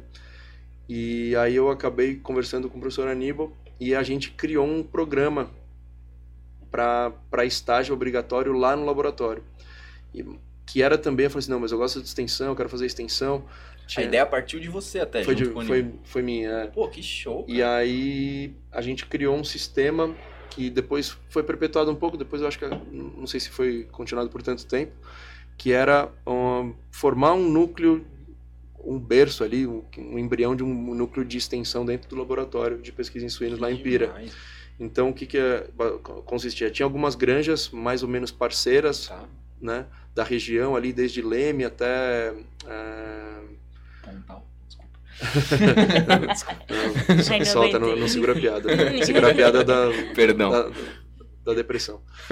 É, como chama ali? É, Porto, Pirassununga, Porto Ferreira, Descalvado. Então, na, regi na, na região ali, desde, desde Leme, é, Santa Rita, Tá. até Descalvado, tem algumas granjas. E então a ideia era que eu ficasse umas duas semanas em uma granja, anotasse tudo que é bom da granja, tudo que podia melhorar na granja, trazer para o laboratório, discutir com o grupo do laboratório, entre os, os pós-graduandos, o Aníbal e tudo mais, e voltar com uma proposta de melhoria para a granja, assim. E fazer isso. Bem legal. Pô, E eu, e fiz projeto, isso. hein? Uma coisa legal, né, cara? Porra. E como é que você ia até lá? De carro. É, tinha- é, dependia de, de, ter, De de ter carro próprio. É. Ah. Hum. E eu acabei indo. A ideia era que eu fosse para quatro ou cinco granjas. Eu acabei conseguindo ir para três. Por quê? Porque eu tinha que fazer vazio sanitário, né? Hum. Entre uma granja e outra. Tá. E aí, quando eu fiz esse vazio sanitário, eu fazia vazio sanitário ajudando o Aníbal nas aulas da graduação e no, nas atividades práticas e tudo mais. Cara, quando eu, eu me vi plantado na frente da sala de aula, cara, eu senti um negócio que eu nunca tinha sentido antes, assim, cara. Foi a, sensação, foi a melhor sensação profissional que eu tive em toda a minha vida. Porra, que demais. Legal. E aí eu comecei a... a talvez não querer ir pra outra granja, assim. E ficar lá, Eu assim, não, gostei eu quero gostei continuar. daqui, Gostei, daqui, né? Eu gostei de ficar aqui nessa posição, eu gostei de Aham, E eu tava comentando com vocês o lance de falar em público, né? aham. Cara, isso me despertou de novo, assim, me acendeu de novo esse negócio, foi foda, assim, foi um negócio, foi paixão mesmo, assim. Não sei se vocês já chegaram a a ter uma sensação perto dessa que eu tô Eu, descrevendo. eu pertenço. né? É, por... Pode ser por uma pessoa, pode ser por um animal, pode ser por uma atividade, assim. Aham. Mas, cara, eu ficava bêbado. É, ficava, De- sabe... de- é, de alegria fala, ali, nossa, né? achei, né? aham. encantado, assim, encantado. E aí, cara, pisei nisso daí, foi uma dependência, dependência química na hora, assim, com atividade, assim. E então eu falei assim, cara, é isso que eu quero fazer da minha vida, eu quero seguir carreira acadêmica. Caraca. Foi nisso. Foi por... E eu... Aí você vê o lance que a gente tava falando do efeito borboleta, né? Aham. um não da Perdigão me levou pra lá, que me levou pra granja, que me levou pra, pra, pra sala de aula e dali eu falei, cara, Achei. me remeteu que um cara tinha me falado quando eu tinha 16 anos no colégio, que eu poderia ser, ter um, ele chamou de talento, uma, sei lá, uma Uhum. facilidade Aptidão, para falar em né? pu- uma aptidão para falar em público e para se fazer entender. E- Mas que legal, sua trajetória foi, assim, linear, né? Porque eu, É. a gente vem conversando com bastante gente, e até a gente mesmo, que a gente teve muitas dúvidas durante a graduação. Ah, quero fazer isso, depois quero fazer aquilo, e você meio que foi seguindo Foi um e... fluxo aí, é, foi um Foi, foi, foi que aquele. Foi um linear, mas que, tipo, foi. É. Passou por os vales todos, só, mostra aquela, tipo, a vastidão que a veterinária tem. Quantas coisas ele viu e uma É. coisa foi levando a outra. Os próprios nãos foram levando a outras Ah. coisas que foi encaminhando até onde. Cheguei dentro da área de suínos mesmo, É. você poderia ter seguido várias, vários aspectos, né? Teve mais um negócio que eu cogitei que eu esqueci de falar. Na época foi. A minha turma foi a primeira, foi a primeira turma que teve aula com a professora Andréa, de, de sanidade suína. Uhum. E ela chegou a me passar uns contatos também de um pessoal que de frigorífico que mandava material para ela. Então eu cheguei a entrar em contato com o frigorífico, fazer uma parte no frigorífico. Aí uma das granjas que eu fui fazer estágio tinha frigorífico. Uhum. Não, duas delas tinham frigorífico também. E aí eu fui pro frigorífico, mas a hum, O- tipo o- não, a- frigorífico não. A assim. energia do. É, frigorífico tem um- é um ambiente complicado, assim, ou você é meio blindado para isso, Uhum. ou é meio complicado. Mas, mas acho que não foi por isso, foi porque eu gostava muito da granja do mesmo. outro lado. Ah, e acabei não indo pro primeiro frigorífico lá, depois nas granjas eu tive, experimentei, mas hum, não é para mim. Mas isso não foi no estágio rodízio. Foi no estágio curricular, né? Ah, tá. Não, No- é é, no rodízio. é, é no final. curricular. Mas aí eu gostei, cara, a sala de aula foi foda, assim. E aí eu falei assim, eu quero fazer isso da minha vida. Então quando chegou no final, eu defendi, na verdade o que eu defendi foi o- foram os relatórios de, pro- de proposta de melhoria para essas três granjas, né? Foi meu relatório de estágio. Aham. E aí, antes de eu acabar o estágio, eu fui falar com o Aníbal, eu falei assim, professor, meu, me picou, eu quero, eu quero fazer mestrado com você. Aí ele falou assim, você tá brincando? Você... Não, não, não, já... tá tudo certo, você já vai. Eu falei assim, não, calma, não tem a seleção? Tem, tem, tem, tem, mas, isso, mas isso aí a gente vê. Você faz assim, ó. Você escreve seu nome aqui. Não, e aí fiz a prova, tudo, e não, deu tudo certo, assim, eu, eu emendei. Aí fiquei direto, assim, nem, nem saí pra trabalhar. Teve até Isso quando, acontece quando bastante quando né, eu na USP, né? Na USP. É. É, por causa do foco científico. É, que a universidade depende disso, né? Uhum. Feliz ou infelizmente, né? A sobrevivência da, da universidade depende disso. Sim. A gente tava falando. Mas é, eu emendei e me perdi aqui o, o- o fio da meada, mas é, Eu acho que também Ah. o seguir o mestrado pra gente é um pouco confortável em certo ponto. Porque Hum. você vai dando é, uma te dá um continuidade, tempo, é, né? te dá um tempo. O que eu ia falar era outra coisa, que eu cheguei a ter uma proposta para ir trabalhar Tá. no campo e já um pouco na área comercial, assim, fazer um técnico comercial a campo, um pessoal que era com tinha um, tinha um cara brilhante também, que até um puta, um cara legal de vocês conversarem também, que não é da USP. Queria indicar uns caras de fora da USP para vocês Uhum. também, para tirar essa Está nos planos. É. né? é. A gente tá É começando gente em casa, né? E aí a USP, gente. da- Tanta É. gente da USP, né? Tem, tem muita gente interessante na USP, cara. Mas, eh, Mas tem eu, outras eu vou indicar uns caras de fora pra, pra ganhar amplitude, né? Você ganha público Manda também, pra nós, cara. com e- certeza. ah, dois caras. Um, um desses caras é, foi, foi orientador de um do- das granjas que eu, que eu fui. Ele foi meu orientador. Ele era o veterinário da granja que eu, que eu trabalhei. Aham. E o outro é, é esse cara da Unisa, o Arthur Alonso. Tem até uma clínica aí no Butantã hoje. E é, o outro cara é o Maurício Dutra, que é esse cara que fa- fa- fazia pós-graduação com a professora Andréa e ele trabalhava numa, numa consultoria e comercializadora de produtos Aham. aí do interior de São Paulo. E eu cheguei a fazer, fazer, cheguei a fazer entrevista lá, só que, cara, eu tava mordido pela, pela aula, pelo mestrado, cara, não, não teve jeito. Eu falei assim, cara, até posso trabalhar com vocês, assim, eu gostaria, eu- a experiência em, em campo é soberana, cara. É, em- só que eu não consigo largar o mestrado agora, assim, eu, eu teria que conciliar. Aí o pessoal fala assim, Puta, você quer fazer mestrado ou você difícil, quer é. trabalhar, meu? E, e hoje eu entendo perfeitamente a posição deles, né? Eu, eu falaria a mesma coisa pra alguém que me fala isso hoje, né? Mas é... E aí eu acabei, cara, fui pro mestrado, e aí morei mais dois anos e meio em Pirassununga. Foi uma experiência muito legal por, por tudo, cara. Por, pela, pela pesquisa, como pela experiência, pelo contato com empresas que vieram fazer testes lá, Uhum. O convívio, a viver o campus como não tinha vivido ainda, Uhum. é, contato com as turmas que vieram. Dei muita aula, muita aula e, meu, cada vez mais apaixonado por dar aula. Cada aula que dava aumentava mais a vontade. Foi, teve cursos. Pira é muito bom, né, no geral, assim. É, tem gente que não acha tanto, né? O quê? Pira em si, Ah, sabe? sim, Ir pra sim. lá. Que lugar incrível. Tem, eu, a galerinha assim mais nova que eu converso, eu vejo que muita gente fala, ai, não. Cara, Tava doida uma pra chance acabar. pra pira. Mas, Se você não é. tá tão empolgado, É. E não é só pelas matérias, é por Ah, tudo ali, né? Tudo ambiente, que a gente pelo- vive ali. É bem mágico, tudo, assim. é. E encontrei muita gente que, que ouviu falar do, do semestre de Pira, assim, gente de outros lugares, de outras faculdades, até fora da VET. E falaram assim, cara, vocês têm um semestre lá em, em Pirassununga, né? É. Que é maior bagunça, não sei o que, né? Só chega essa parte, né? Errados não estão, mas. É, assim. Só chega, por isso uhum. é uma verdade parcial.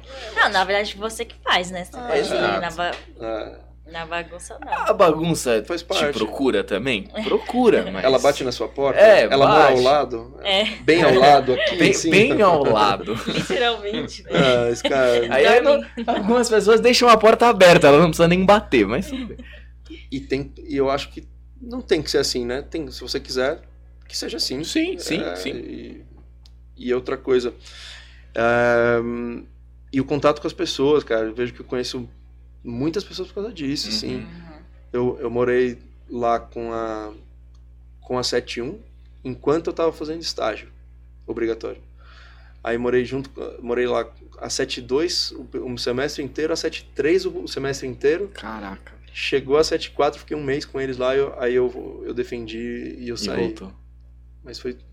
E aí você defendeu Não. e você já tava com essa ideia de, ser- seguir na área acadêmica, não, né? Aconteceu umas coisas antes. Ah, então... Vamos na, Vamos na ordem É, cronológica. vamos fazer um, fazer um parênteses aí. Não, e ele é bom É que- de cronologia, ele lembra ano, idade, sete, acho que eu... eu Nossa, eu não lembro eu nada. eu não lembro me nem pergun- quantos anos você- eu tenho hoje. Se me mas perguntar o que eu, o que eu almocei, eu não lembro. Eu só tenho essas memórias É antigas. seletivo, né, cara? Ah, Eu não lembro de nenhum dos dois, nem o que eu almocei hoje, nem o que eu fiz semana passada, mas É, eu também bem. admiro essas pessoas que Não. guardam Não por é. ano, né? Nossa, ah, não, tal ano. Foi em tal 2008, coisa. não, não, minto, 2009. a Manza Que diferença faz, mas você lembra, né? tem umas técnicas pra isso. mas bom, mas é assim. é, Eu conheci toda essa parte encantadora da carreira acadêmica, de ficar em pira e tudo mais. Uhum. E conheci toda a parte não encantadora de tudo isso também. É, Né? tudo tem dois lados. Tudo né? tem dois lados, cara. Tem dois lados. Isso é, isso é uma verdade absoluta. Eu vi toda a,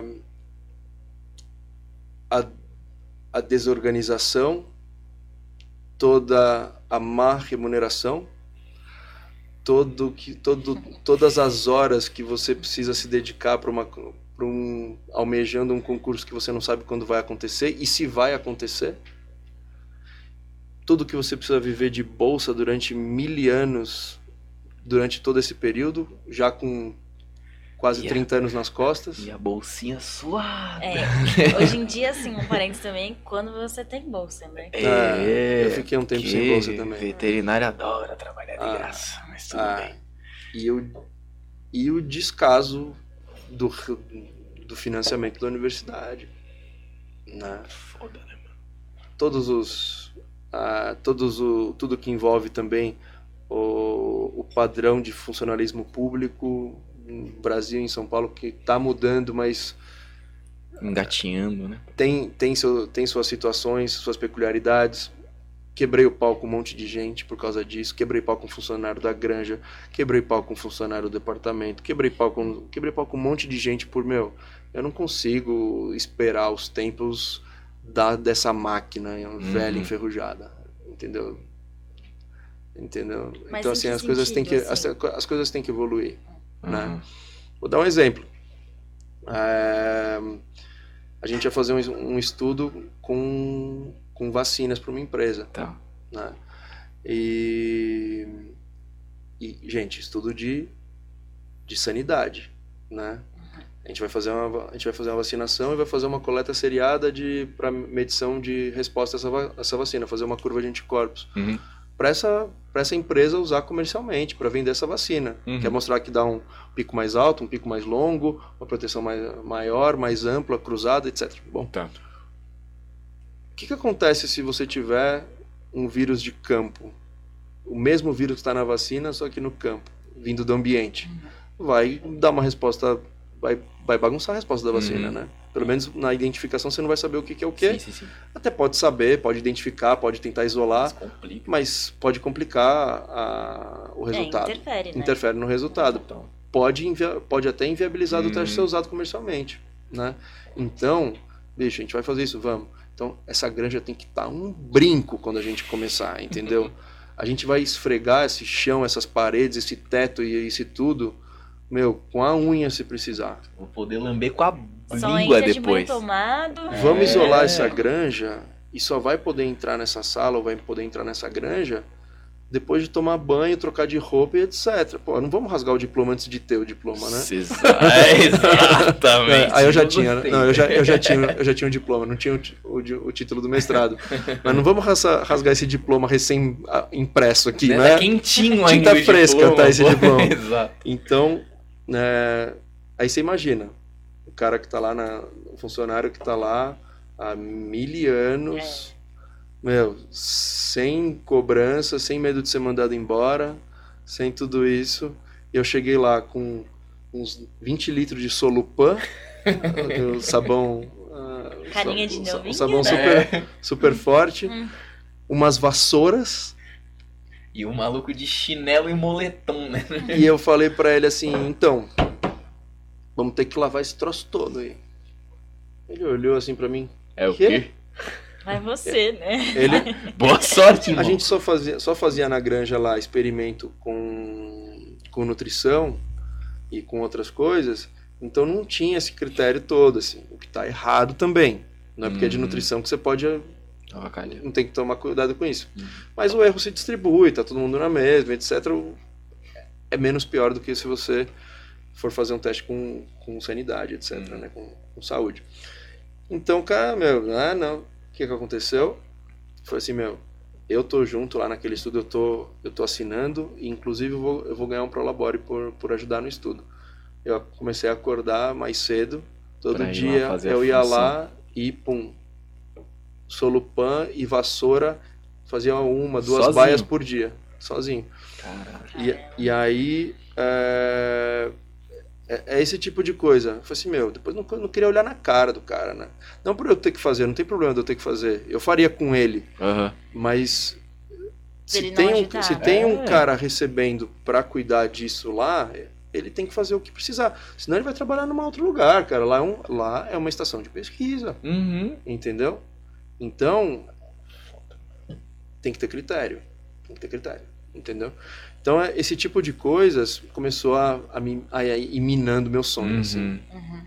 Eu quero tá Aí eu comecei... Aí que eu... Come, aí, quando começou a... As crises são muito ricas, né?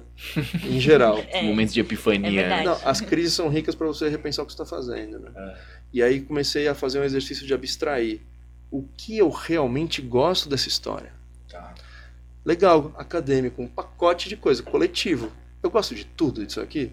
Eu comecei a ver que não. Coloca na balança ali. Coloca né? na balança o que, que eu gosto mesmo, no físico, atividade. O, o que, que eu gosto aqui, ó, de sentir o cheiro, o gosto, a, o, o tato. Aham. E eu percebi que eu gostava. Eu não gostava do, do ambiente acadêmico, que era um estrelismo besta. Jogador. É, um estrelismo besta, meu, em cima de nada, né? É, eu, eu gostava, eu gostava da, da universidade pública, do, da lentidão, do não sei o que lá. E também não gostava do esquema de fundações, de não sei o Uhum. que. Meu, Burocracias, né? Burocracia e não, até as fundações são para desburocratizar, né? Mas o, as fundações são muito questionáveis, né? Porque, é, especialmente os puristas que defendem o ensino público, Aham. é dinheiro que é privado que entra na universidade pública, né?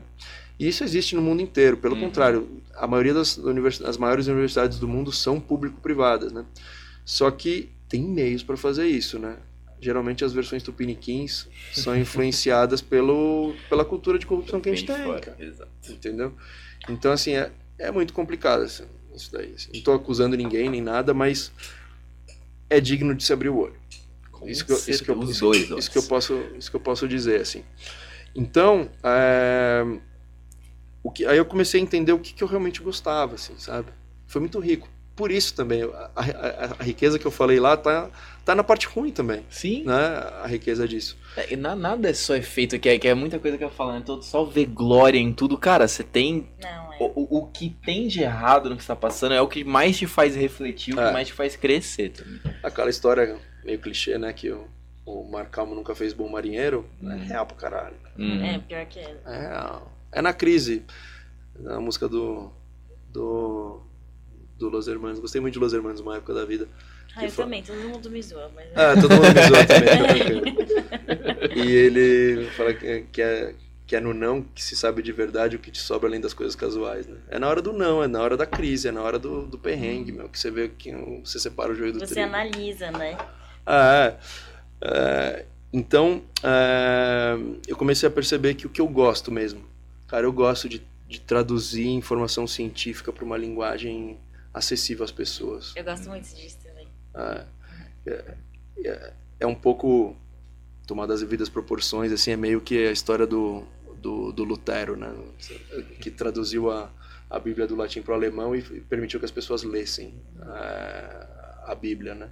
Então, é, não querendo ser tão grandioso quanto ele, mas é, um, é a mesma coisa, é traduzir para aumentar o uso, né? Para gerar essa acessibilidade. acessibilidade. Parece que você gostava assim de difundir o conhecimento, né? Ah, De exato. ensinar, de trazer. Se, se a universidade não é para isso, é para quê? Exato. Entendeu? O conhecimento não pode estar preso, não tem dono no conhecimento. O conhecimento é das pessoas, é da humanidade. ne- elitizado, né? Elitizado, sabe? É- Eu acho que esse elitismo até fez a gente chegar num ponto que a gente vive uma situação atual de descrença um pouco da ciência, né? é total. A gente separou tanto Um a pouco não, um ciência pouco do- não. Você, É. você- É, foi- muito gentil. Você foi muito gentil.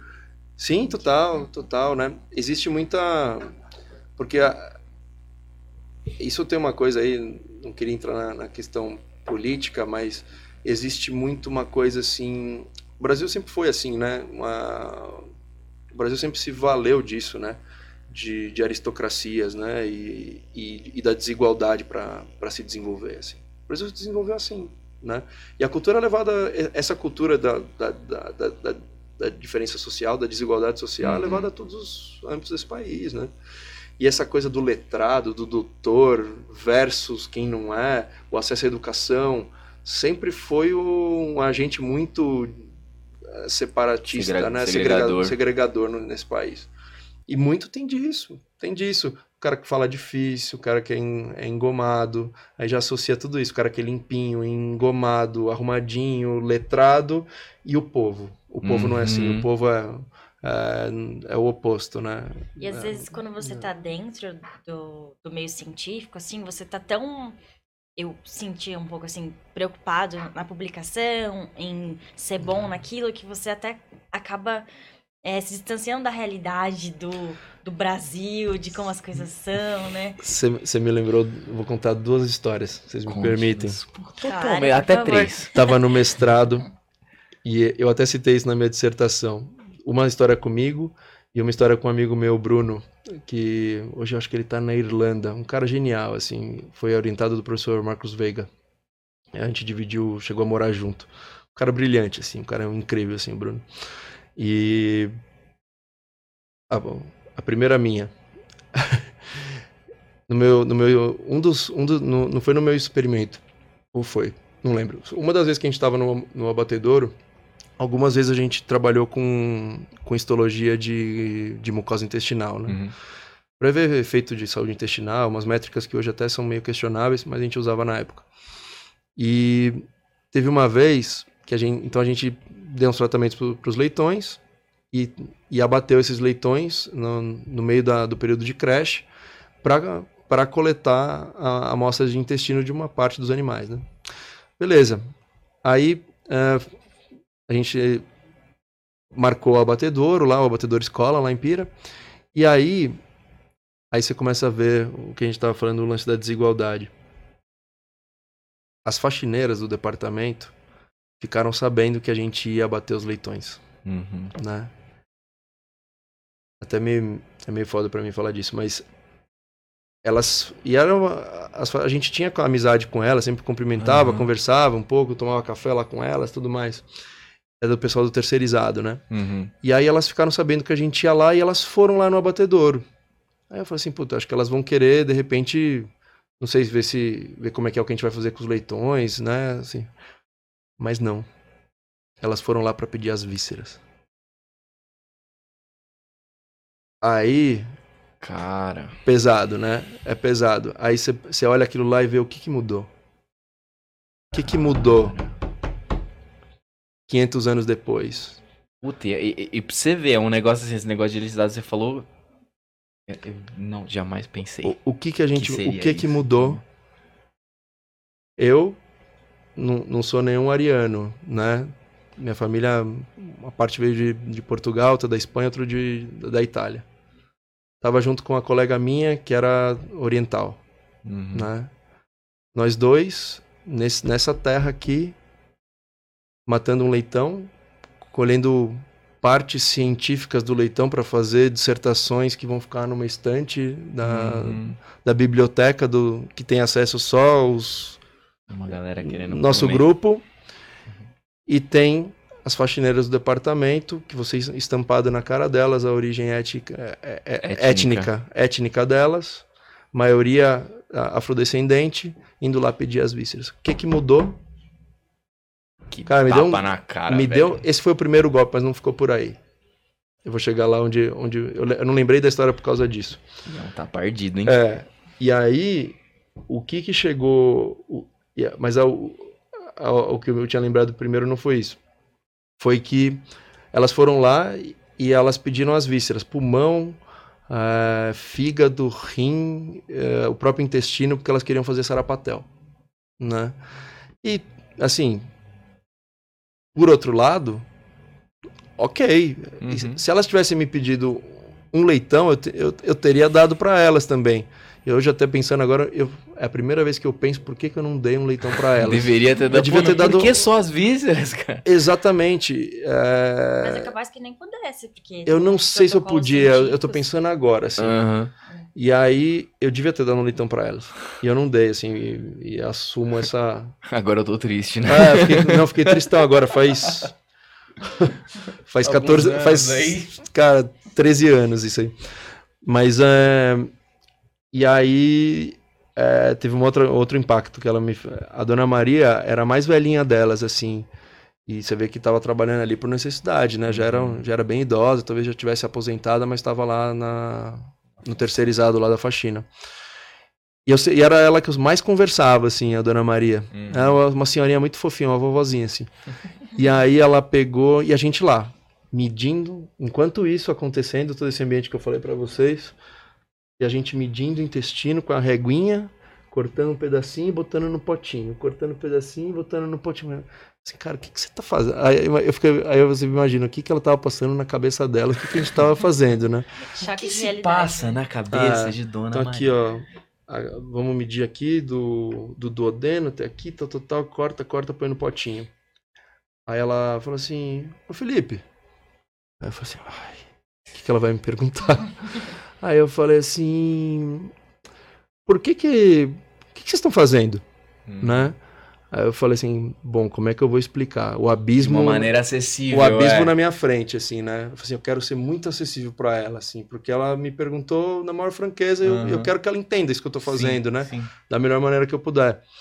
E eu falei assim, então, dona Maria, é, esses leitões aqui, a gente dividiu eles em, em, em dois grupos. Para um grupo a gente deu uma ração e para outro a gente deu uma outra ração diferente. E aí a gente está vendo qual das duas rações eles vão crescer mais rápido, vão crescer melhor, vão ficar mais saudáveis.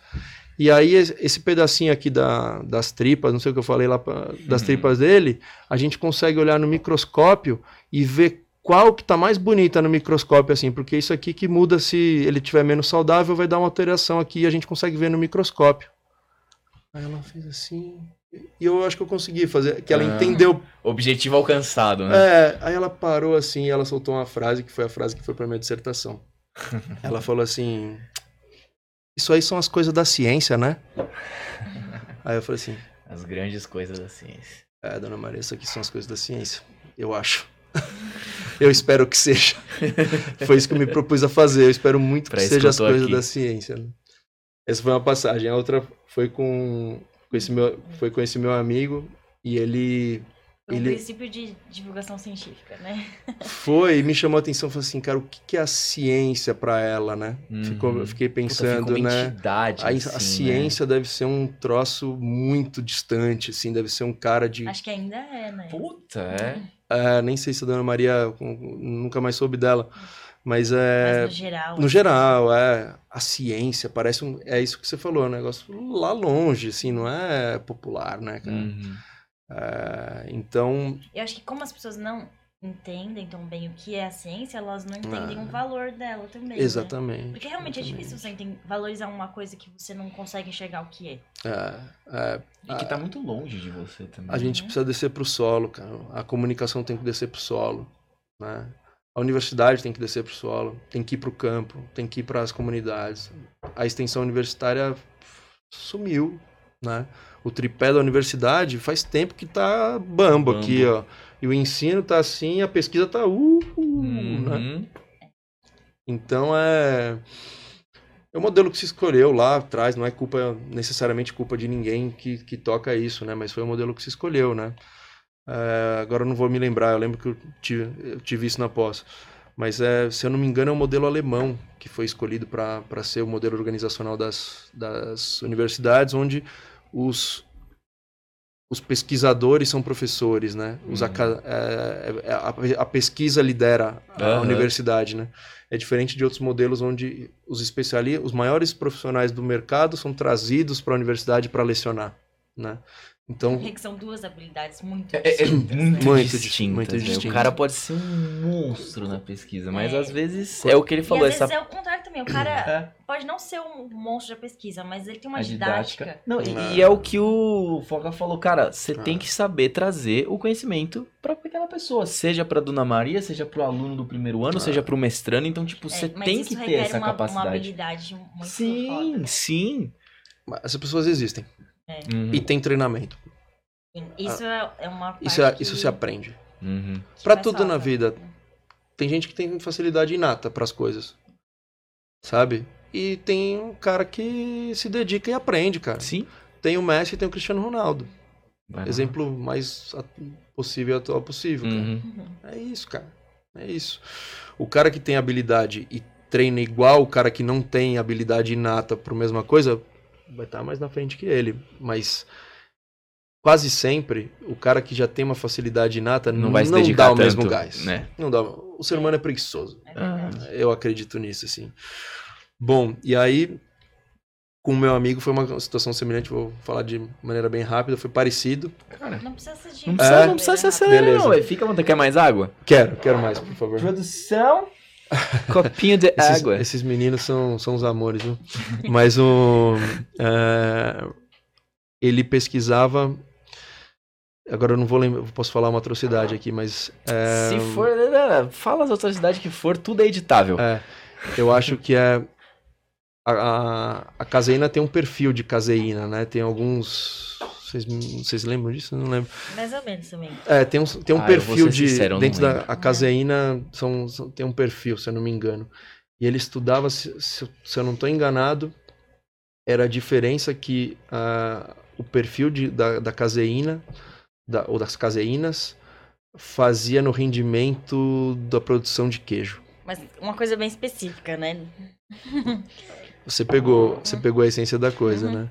E aí o Bruno, esse menino, tava no laboratório é, sábado, cara, analisando leite lá e tudo mais, assim, né? E não saía do laboratório, cara, esse cara trabalhava, cara, trabalhava, um cara bom, assim, dedicado pra caramba. Dava uma aula excepcional também. É Uma pena que ele tenha ido trabalhar com ele, largou, ele saiu um pouco da área, se eu não me engano. Uma pena, foi uma perda. Acho que o mundo desafiou ele tanto aí que ele falou assim, cara, entregou, jogou, jogou a toalha. Mas o. Ele, cara, não saiu daquele laboratório. E aí a dona Maria passou lá também. A, do- a dona Maria tava empenhada em entender o que diabo que a gente fazia, assim, sabe? Dona Maria daria uma boa pesquisadora. Puta, ela é curiosa. Tinha interesse, É. pô. Interesse, cara. Ah, tem muita gente que não pôde estudar, cara, que. Muita, nossa. Gente muito talentosa. Tem uma avó minha mesmo que, meu, ela seria um. Acho que ela seria a melhor enfermeira do mundo, cara, se ela pudesse ter problema de estudar. Mas assim, e aí ela foi lá, né? Voltando a Dona Maria. E ela ah, falou assim: Ô Bruno, mesma coisa. Que tanto você olha esse microscópio aí? Eu imaginei vendo? essa frase, já. Tá vendo nesse negocinho aí, cara? Bota leite numa plaquinha, ficou olhando Tanto você 20 mexe com esses tubinhos de leite aí, cara. Que tanto leite é esse? Aí, sei lá, falou alguma coisa assim. Aí ele, falou, ele, ele, ele me contando essa história, porque eu tinha passado a mesma coisa, né? Ele, ele, ele falou assim: como é que eu vou explicar da casa, o perfil da caseína na. Aí ele falou assim: então, Dona Maria, ah, o leite tem, tem vários componentes, né? É uma, o leite é meio que uma mistura que, que acontece dentro da, da teta da vaca. É uma mistura de várias substâncias. E dependendo do, da dieta, do que ela come, muda um pouco. Para um lado ou para o outro, essa coisa aqui tem alguma. Tem alguma. Tem uma Alteração. aí. tem umas alterações. Ela, a vaca, dependendo do que você dá para ela comer, ela responde na composição do leite. É, e aí, dependendo do. E tem algumas, algumas outras afecções também, a raça da vaca, tudo isso influencia a composição do leite, né? Ah, nossa. Ela falou. E aí ele falou assim: então. E tem uma substância especificamente que dependendo. Eu estou estudando se, se ela tiver mais presente ou menos presente, se se rende a mesma coisa na hora que a gente vai fazer o leite, o queijo. Hum. Ela, nossa, Bruno, isso aí é importante, né? Aí ele parou assim. Não é tão importante. ele falou assim, ele, Comparado ele, aqui, né? naquele, ele falou Mas assim, em, que, em que patamar é importante? e aí ele, ele parou e pensou assim, falou assim, e ele falou assim, não, a Dona Maria acabou comigo. Nesse momento, a Dona Maria destruiu uma Não. tese. Acabou com não a foi ela que acabou, mas ela, ela me acendeu uma luz sobre uma coisa que, eu, que a gente não para pra pensar. Os pesquisadores, nós que fazemos pós-graduação, não paramos pra pensar o quão contundente é esse Qual o negócio que a gente tá impacto, fazendo né? no, pro mundo. E também tem uma outra coisa, a gente sempre escreve pra outra pessoa que vai manjar muito daquilo que você tá escrevendo, né? Sim, então fica, sim. tipo, cada vez mais nichado, né? Sim, muito nichado, cara, muito nichado. E aí você pensa que tem uma grana que o país investe em pesquisa, pra onde tá indo essa grana? Tudo bem, tem uma estrutura para seleção dos projetos, Ah. pra avaliação, tem, tem uma estrutura. Não é, não é, não tô falando que é que é Sim, errada a sim, estrutura sim, nem sim, nada sim. disso, Uhum. mas tem coisa que chega lá na ponta que, cara, tinha coisa melhor pra fazer com essa grana. Uhum. Outra coisa que realmente vai dar um retorno. E você quer saber? Nas empresas é a mesma coisa, cara. Essa semana mesmo eu tive um quebra-pau na empresa porque ah, tava discutindo onde devia ser aplicada uma verba de pesquisa que a gente tem. Queriam fazer uma coisa que, cara, é mais uma vez, eu falei assim, agora meu diploma já, tá, já secou a tinta, mas eu não quero rasgar ele não, entendeu? Eu honro esse diploma, cara. Ah. Tá na cara que esse teste não vai dar resultado. Por que, que a gente vai pôr essa grana toda, sendo que tem uma outra situação aí que a gente precisa usar? Então, é, é para isso que a gente tá aqui, né? E então, o Bruno passou uma situação igualzinha, assim. Aí ele falou que a, a dona Maria meu, me fez refletir sobre, o meu, sobre o que eu tô fazendo hoje, sobre a minha vida, sobre o meu futuro, cara cara. olhou pro microscópio, olhou pros vidrinhos de leite E e falou... Eu convivo com 200 doutores nesse lugar. Quem me fez refletir foi a dona, Foi a Dona Maria, Maria, foi a que faxineira. me deu o insight que, pô... Foi deu um insight. Então, é, aquilo que a gente estava falando, né? Que a gente tava no papo que a gente estava tendo, né? Que a vida é composta de pedacinhos de todas as pessoas que você encontra, cara. É, E E é- situações, né? Situações e, a, e nem sempre o conhecimento vem da academia, Uhum. vem dos mais letrados. As às vezes, a- quase sempre, eu arriscaria dizer que as coisas que mais mudam a nossa vida vêm de pessoas que você menos espera, né?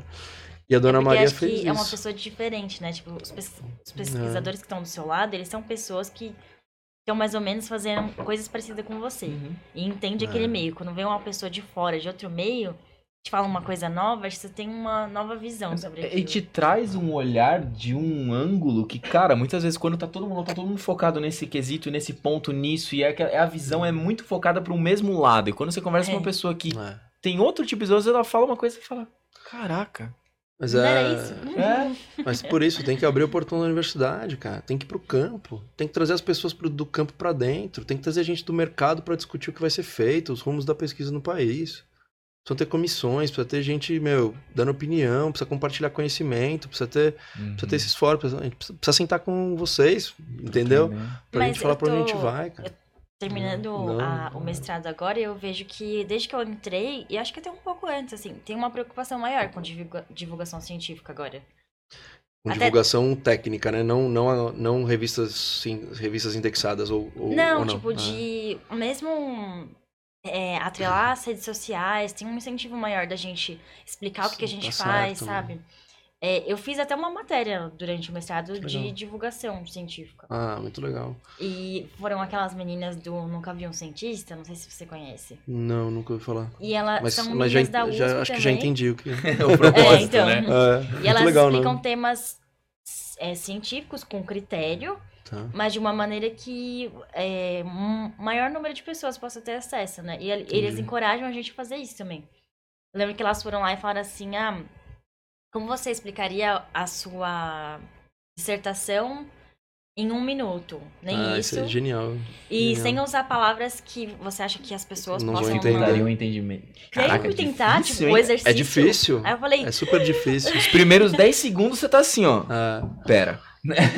é, tipo, só o nome da doença às vezes já... Ah, Já, então... putz, é. Mas É. como é que eu explico o título que eu coloquei aqui? já acabou ali, né? Eu te- tenho um menino que trabalha, trabalha comigo ainda, que até ele, ele fez pós lá em Pira, e ele me falou uma coisa que eu, eu nunca tinha pensado e é, e é real, é bem isso. Ele falou assim, explicar uma coisa difícil de maneira difícil é fácil. Uhum. É. Agora, explicar um negócio difícil de maneira fácil Simples. é muito difícil. E você tem que manjar muito pra fazer isso. É, precisa de muito. Precisa mastigar muito, Não, rum- ruminar muito o Tem tema. que saber o dom da comunicação também, que é o que ele falou de ter assim, Ah. cara, você tem que saber passar. Você pode saber muito, mas se você não sabe como se comunicar daquele jeito, puta. É. Ah. E é tre- treinamento também, né? sim. Treinamento, cara. É suor. É suor. Todo mundo consegue, mas é suor. E dedicação. Tem que... É a paixão, cara. A paixão move montanhas, cara. Paixão por uma pessoa, por uma atividade, por uma coisa, assim. A paixão é, um, é uma potência atômica, cara. É foda, assim.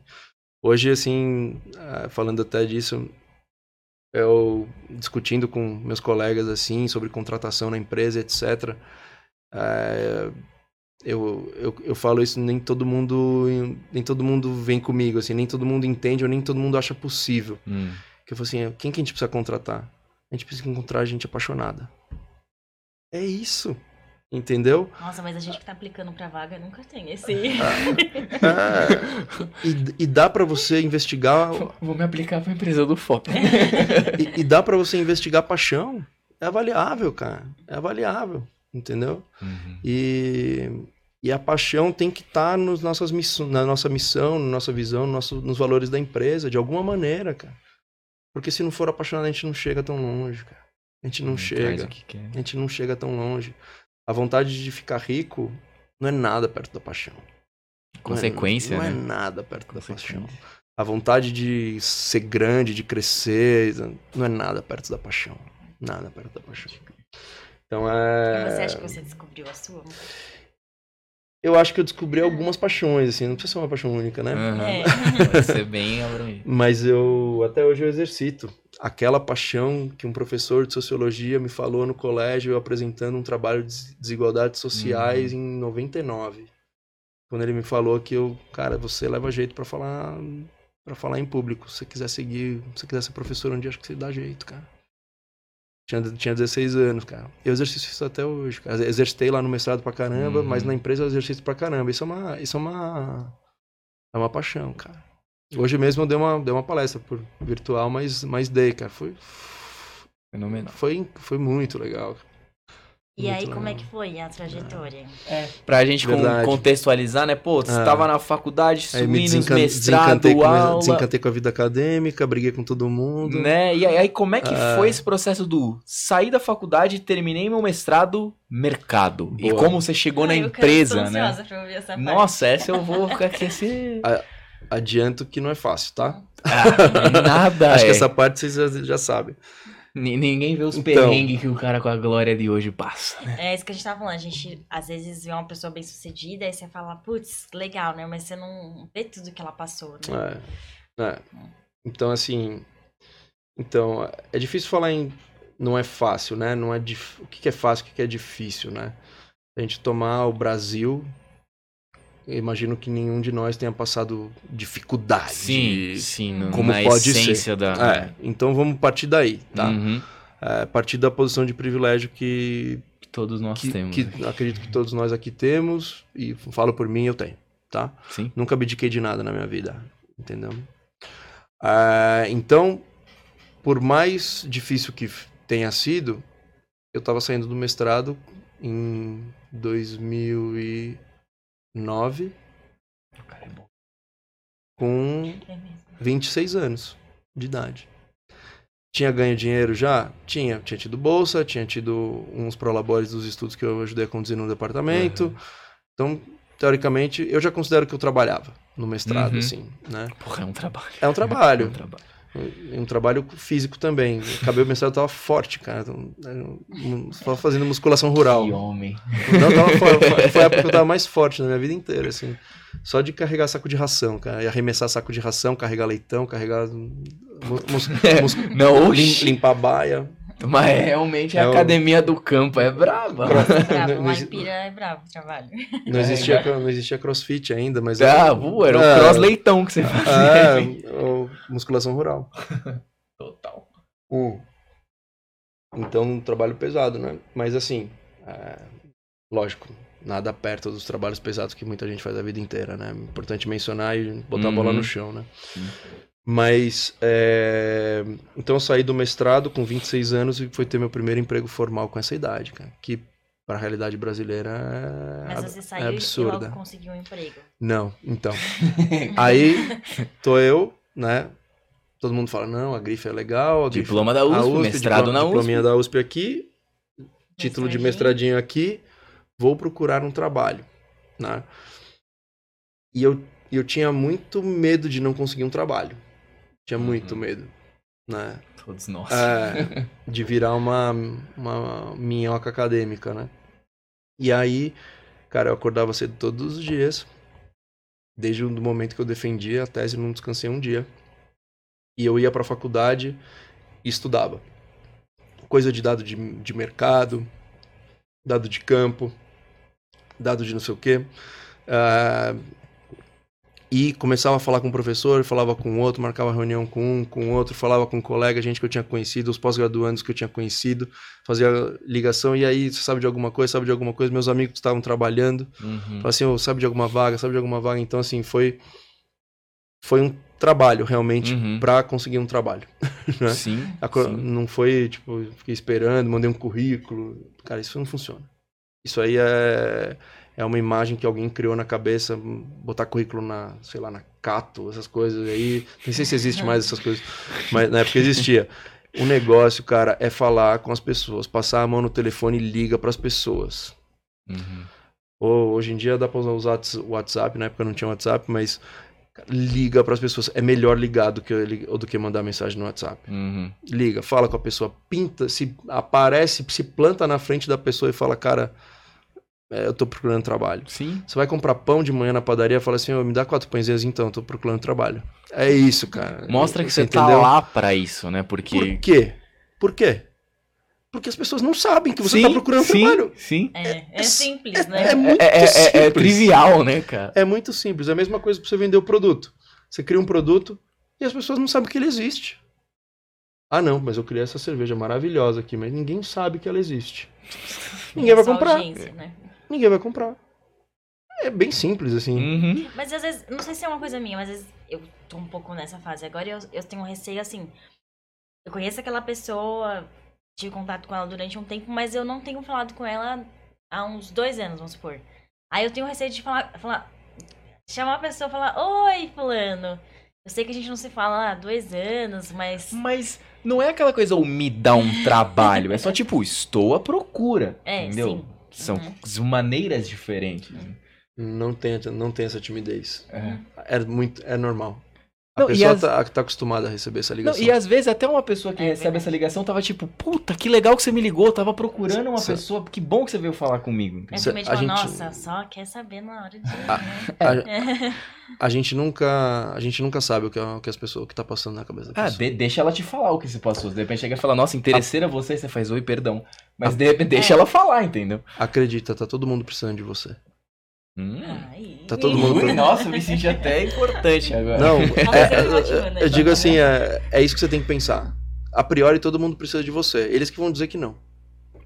Justíssimo. É isso. Levem esta frase E para. E outra coisa, é, Você não sabe o que está passando, você não sabe as necessidades da pessoa, você nem sabe.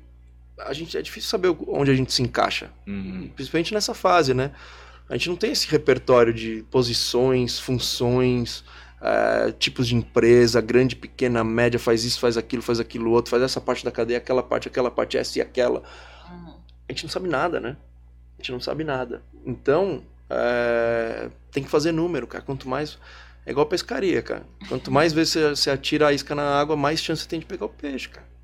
É numérico. É numérico. E no começo, que eu sugeriria, se, se tô na posição de sugerir alguma coisa, é ser pouco seletivo. Ah, Cara. Abraça. Abraça. Depois, se não der, sai, cara. Não tem problema nenhum, cara Uhum. sabe? Não é demérito nenhum. Tem uma coisa que está muito impregnada na nossa cabeça e eu, e eu senti isso no seu discurso. E tá na nossa, tá na minha, tá na, tá no de todo mundo, que é uma coisa muito latina, que a gente tem uma uma sensação que está impregnada culturalmente na gente, não é nossa culpa, que a empresa está fazendo um favor de dar De um emprego pra gente. gente, né? É, sim, tem. Mas tem total. Parece que você está pedindo um favor pra pessoa, "Ô, então, eu quero trabalhar. Posso trabalhar pra você, né? né? É verdade. E aí, às vezes, quando eu vou preencher vaga, tem aquelas. Ah, pretensão salarial. É. Se você for Aí escrever nem o vou pôr eu muito alto, que- né? Porque senão, né? É, também, sei lá, não vou pôr bem mais baixo do que eu acho. Quanto você acha que foi meu primeiro ganhar, salário mas- com com um mestradinho da USP embaixo do braço, graduação na USP embaixo do braço? É que tem, a- tem inflação, né? Uhum. nesse, nesse tempo. Ah, meu primeiro salário foram dois chequinhos de 400 e poucos reais por mês. Cara, que 400. Ou, ou, ou, Eram- naquela época eu nem sei mil- dizer, eram, mas. Eram 1.200 reais bruto. Aí vem os descontos, dava Ixi, 900 chega, e poucos reais por mês, cara.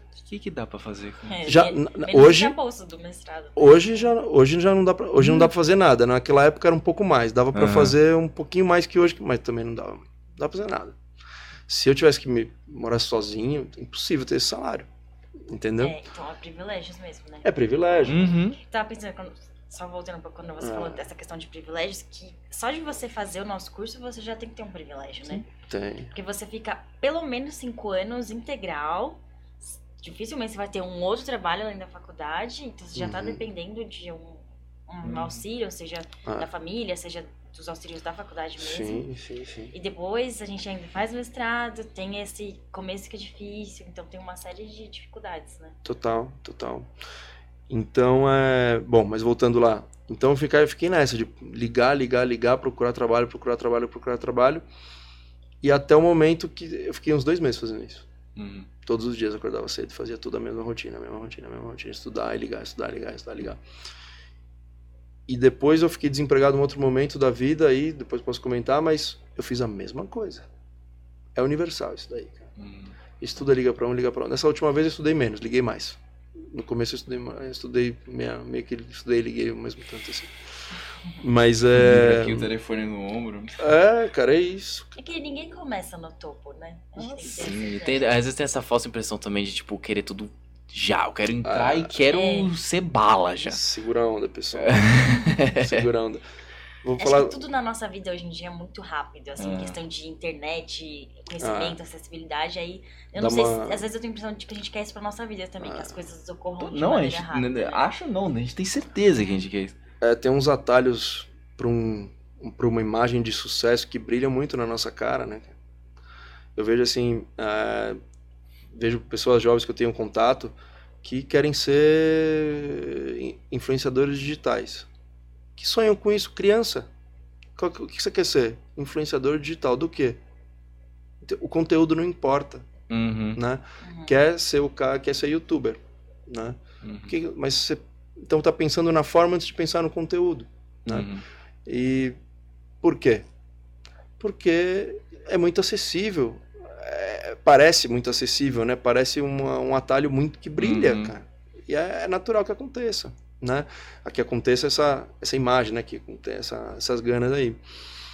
Mas no final das contas, o que aconteceu foi que eu acabei falando com uma menina que era minha contemporânea, que era da 70, que estava trabalhando numa empresa pequena, familiar, e, e eu falei com ela também, não fa- nunca tinha conversado com ela. A gente convivia, joguei bola com o ex-namorado dela e convivia. A 68 e a 70 são muito amigas, assim, Uhum. em geral são duas turmas que são muito amigas.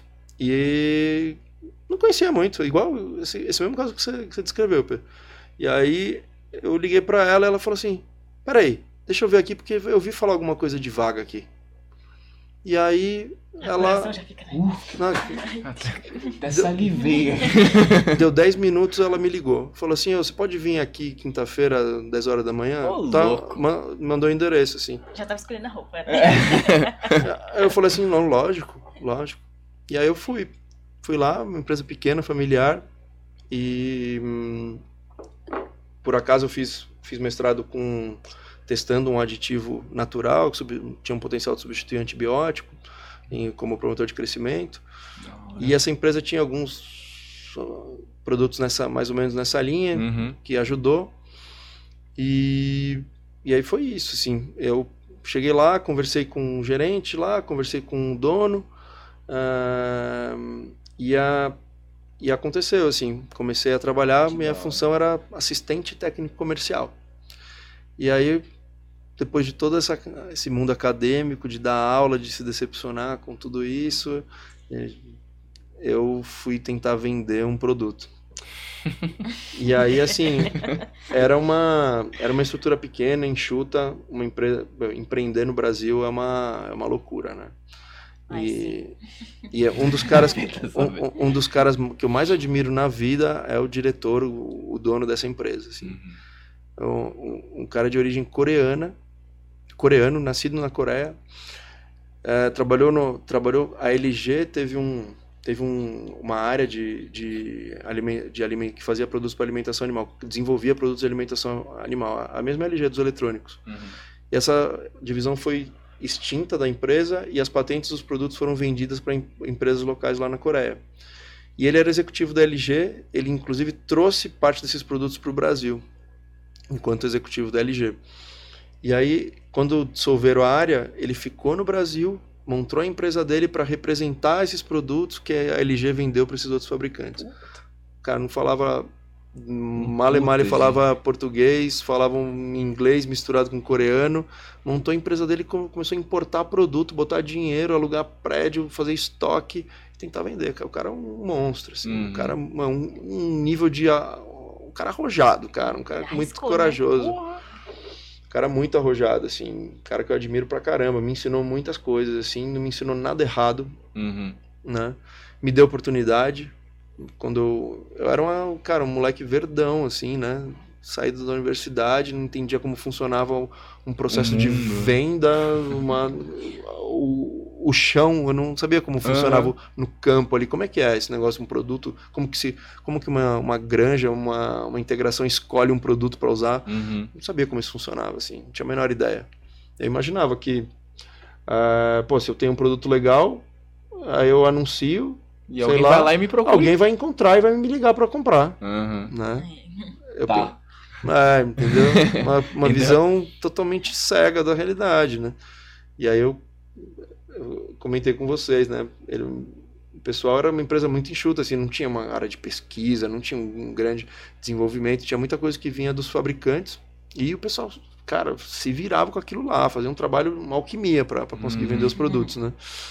E aí eu, eu cheguei lá, o pessoal falou assim, ó, tinha uma menina que fazia parte de qualidade, regulatório e técnico, Nossa. Uma pessoa. E aí Corajosa. chegaram com um panfleto do produto desenvolvido lá na Coreia. Falaram assim, ó, tá aqui, ó. Pegaram uma, uma folha assim cheia de nome de produtor de ovo e o telefone dos produtores de ovos lá de Bastos. Você já ouviu falar de Bastos? Fui, né? fui pra Bastos no meu obrigatório. Foi, Uhum. fui muito para Bastos depois disso, né, nessa mesma empresa. E um monte de nome de produtor de ovo. Falou assim, ó, então, tá aí o panfleto, dá uma lida e liga para esses caras e tenta vender isso aí. Aí eu falei assim, Oxi. como eu faço isso, meu? Não faço a menor ideia o que eu vou fazer.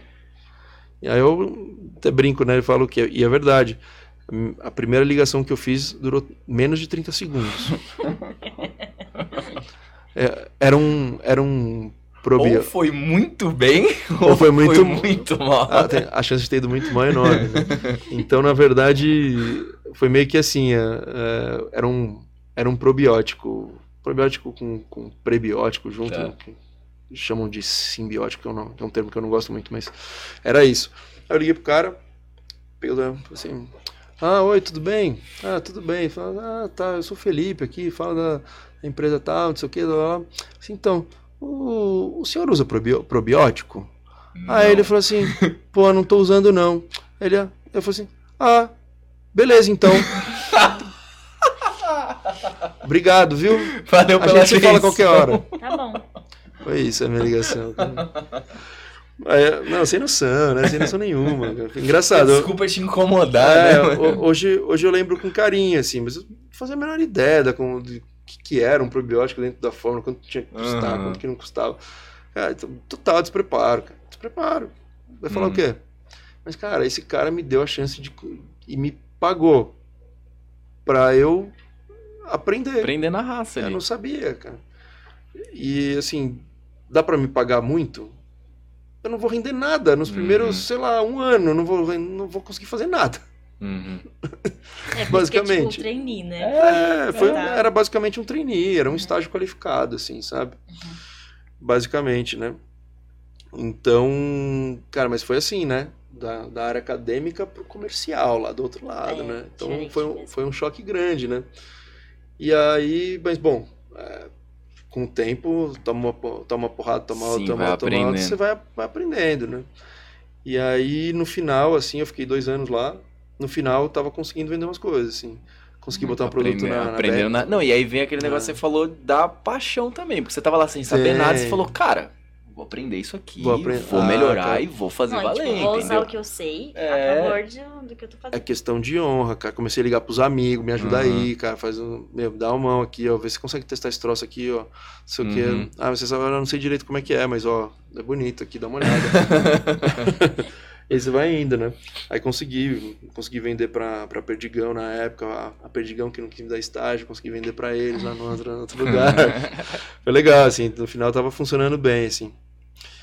E mas aí, bom, aconteceu que tudo tem um ciclo, né, cara? E, e aí eu, eu achava que eu conseguia render. Eu comecei a ficar mais confiante. Uhum. Eu consigo render mais dentro de uma estrutura diferente. E aí eu acabei saindo de lá e fui trabalhar numa ah, uma coisa in- interessante, né, com a- a- as visões, né?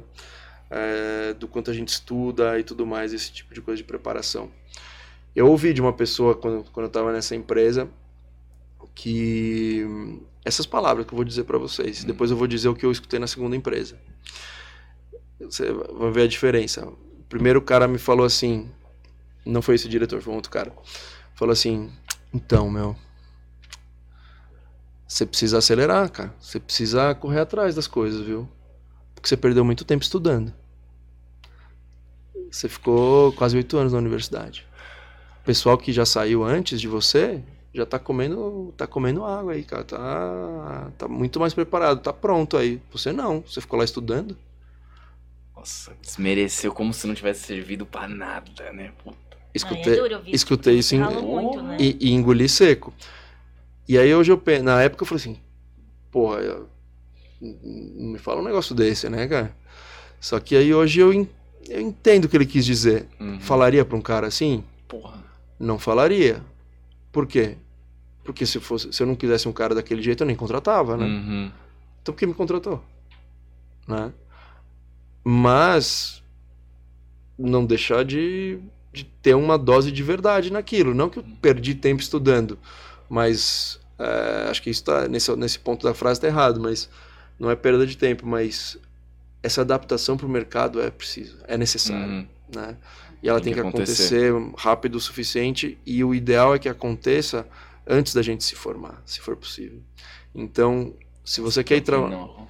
Se você quer. É muito legal se você conseguir fazer estágio obrigatório dentro da área que você quer trabalhar, cara. Porque é um momento muito bom de você testar, cara, de você se testar, de você entender a dinâmica e você sair da faculdade mais ligeiro, né? Mais adaptado, para render mais rápido, que seu trabalho renda mais rápido para você, para a empresa que for e consequentemente para você. É, isso, é, isso é muito. Eu, eu acho que é importante, sim. Eu acho muito importante. Não, completamente. Vamos fazer um intervalinho? Vamos. É, dá Vamos. uma pausa, depois a gente retoma daqui. Aí você conta o que, que o segundo cara falou. Exato. Conto. Legal. Então daqui a pouco a gente Retoma retoma. aí. Pra vocês vai ser rapidinho, pra gente né?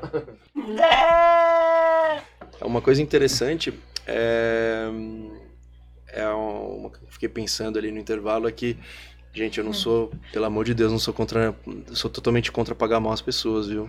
Eu, pelo contrário, acho que tem que pagar muito bem as pessoas. Eu- hoje eu sou muito exigente com isso, assim. Ah. Pagamento pra mim é condição sine qua non. Se não paga bem, nem, nem, nem fala comigo, meu. É um, um negócio que a gente realmente aprendi a valorizar o meu trabalho, assim. Uhum. Mas, assim, é, é só para entender um pouco da relação, o que eu falei aquilo era mais para entender um pouco da relação de se preparar, tentar antecipar, ficar pronto antes para que a gente, para que se possa valorizar o próprio trabalho, Sim, assim, sim, e com para que se, certeza. e para que isso, para que isso seja sensível para quem vai te pagar. Uhum. Era mais isso. Então, saímos de, um, saímos de uma situação onde a pessoa falou pra mim: é, Pô, você, você perdeu muito tempo estudando, cara. Você tem que Uhum. correr, agora você tem que dar o dobro de gás aí. Pra uma pessoa que eu encontrei, que foi, cara, uma das pessoas mais importantes da minha vida profissional, que é o Roberto Vituso, da turma 53, lá da USP. Encontrei um uspiano pela frente. Além disso, um cara extraordinário, assim, que me ajudou muito, me ajudou muito na minha carreira, assim, que olhou pra mim e falou, na mesma situação, podia falar a mesma coisa que o Uhum. outro, né? Ele falou assim, porra, meu, você estudou na USP, fez mestrado na USP, você merece mais. É, Totalmente, dif- totalmente diferente, Ai, né? falou que eu queria ouvir. É. Além do... É, então, mas é é uma outra visão sobre o mesmo fato. Uhum. Fiquei Sim. sete anos e meio na universidade, na USP. Você Tem pode, seus e bônus, né? Igual a gente tava falando, tudo tem os É. dois lados, né? você pode, pode ver visto como perder o tempo estudando. Para vender produto, talvez não precisasse realmente ficar Uhum. sete anos e meio na faculdade, né? Mas o, aí o outro, o outro, a outra situação, o cara falou assim, porra, você tá aí, você, você merece mais, cara, eu posso te pagar mais, né?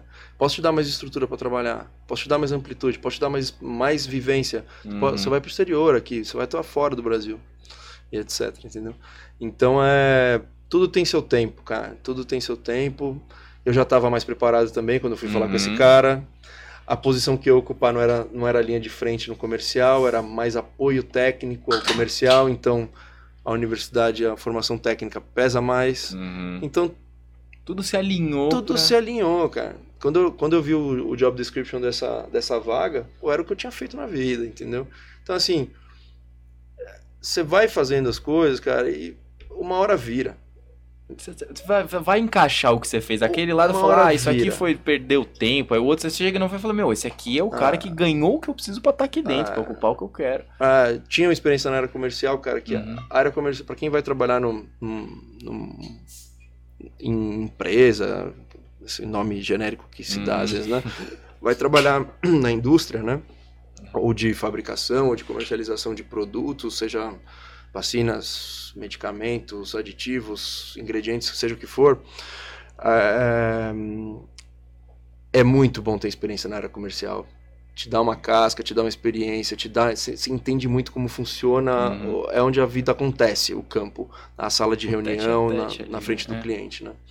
Se você vai atuar no P&D é bom, se você vai atuar na área de suporte é bom, se você vai atuar na um cargo de gestão é mandatório.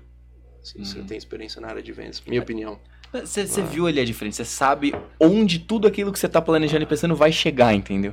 Porque- Você acha que você tem mais noção da realidade. né? É porque na frente, porque tudo dentro da empresa você, você male male controla.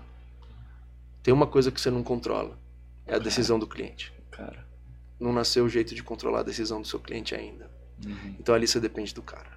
Você depende do- de como você aborda o cara. Você depende de falar com a pessoa certa. Você depende de um monte de coisa. Técnica de venda é, um, é, um, é uma ciência, cara. É uma- Uhum. é- e é uma ciência linda, tá? É, a gente ainda tem.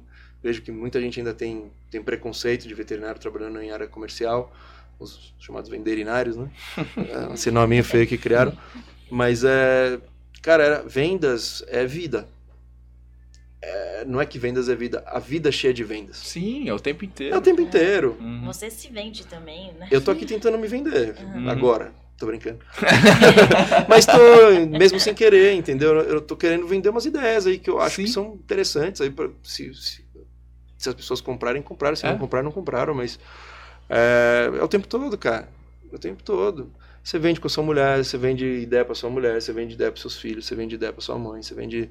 Você, tá- você vende o tempo todo, você vende uma ideia, você vende. É o tempo todo, todo, todo. Você vende. Você, você vai no mercado, você vende. Uhum. Você vende uma simpatia, você vende uma, uma um posicionamento, você vende uma, uma imagem. você- É o tempo todo, cara. Sim, não dá tá pra fugir tudo. disso. Você pode fugir, mas não vai conseguir. Só isso. Uhum. Você pode tentar. É. Agora vai chegar em você. Mas é isso, e vender um produto, cara, não é muito diferente de tudo isso. Eu não acho, sim. Então, cara, É- Pode- é, eu vejo que Ah. não só na VET, mas no geral, né? A profissão vendedora ainda tem um desmérito, né? Bem Hum. tem, porque a, a- então, porque a área comercial acaba dando oportunidade para pessoas que não são vendedores, hum, que, que aquilo é um, é um quebra-galho. Tem muita Uhum. gente que cai na área de vendas como quebra-galho. Porque a área de porque as empresas são assim, são uma pirâmide. Tem a, tem a direção, tem a, a área de vendas é sempre a maior área. Uhum. E tem que ser assim. Então, se é a maior, troca tem mais gente, então troca mais gente, abre mais vaga. Uhum. É isso. Simples assim. Então a- acaba gerando mais oportunidade na área de vendas. Então acaba abraçando uns caras que não são vendedor. Aí vão lá, tenta, aprende, ou não aprende, fica lá e, e, e ganha, muita, ganha muito por comissão, não ganha tanto salário fixo. Então Uhum. não custa muito para a empresa, o cara não vende, não ganha, tá lá, fica, Fica lá. Então isso acontece muito. Não, não só na ve- no segmento veterinário, acontece em todos. É. Então, só que um bom vendedor, puta merda, esse cara vale muito, cara. Vale muito. É uma ciência, cara, é uma arte. né? Uhum. Aprendível também, tá? Não é nada de, ah, você precisa ser o cara comunicador, falador, que bate no ombro, faz piada. Cara, isso é. Acabou, cara. Isso aí é ve- venda antiga. É Uhum. que tem gente que fala, ah, esse é o vendedor nato.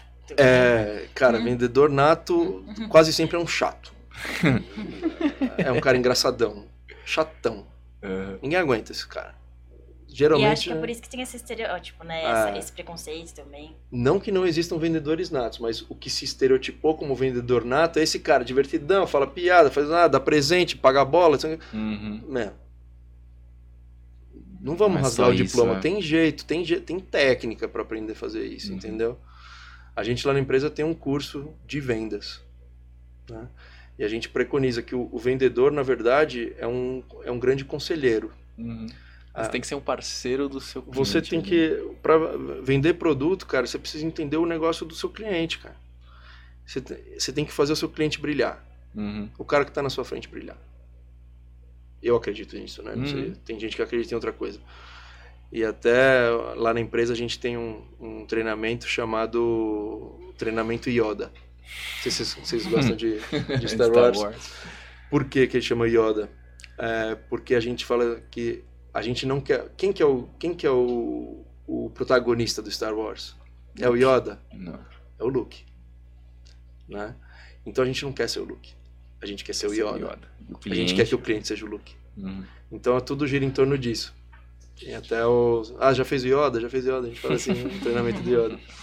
E aí. É, é isso, tem que contar a história do cliente. O cliente tem que brilhar. Se você faz o cliente Total. brilhar, ele vai, ele vai te amar para sempre. Sim. Porque o problema é dele, não é seu. É.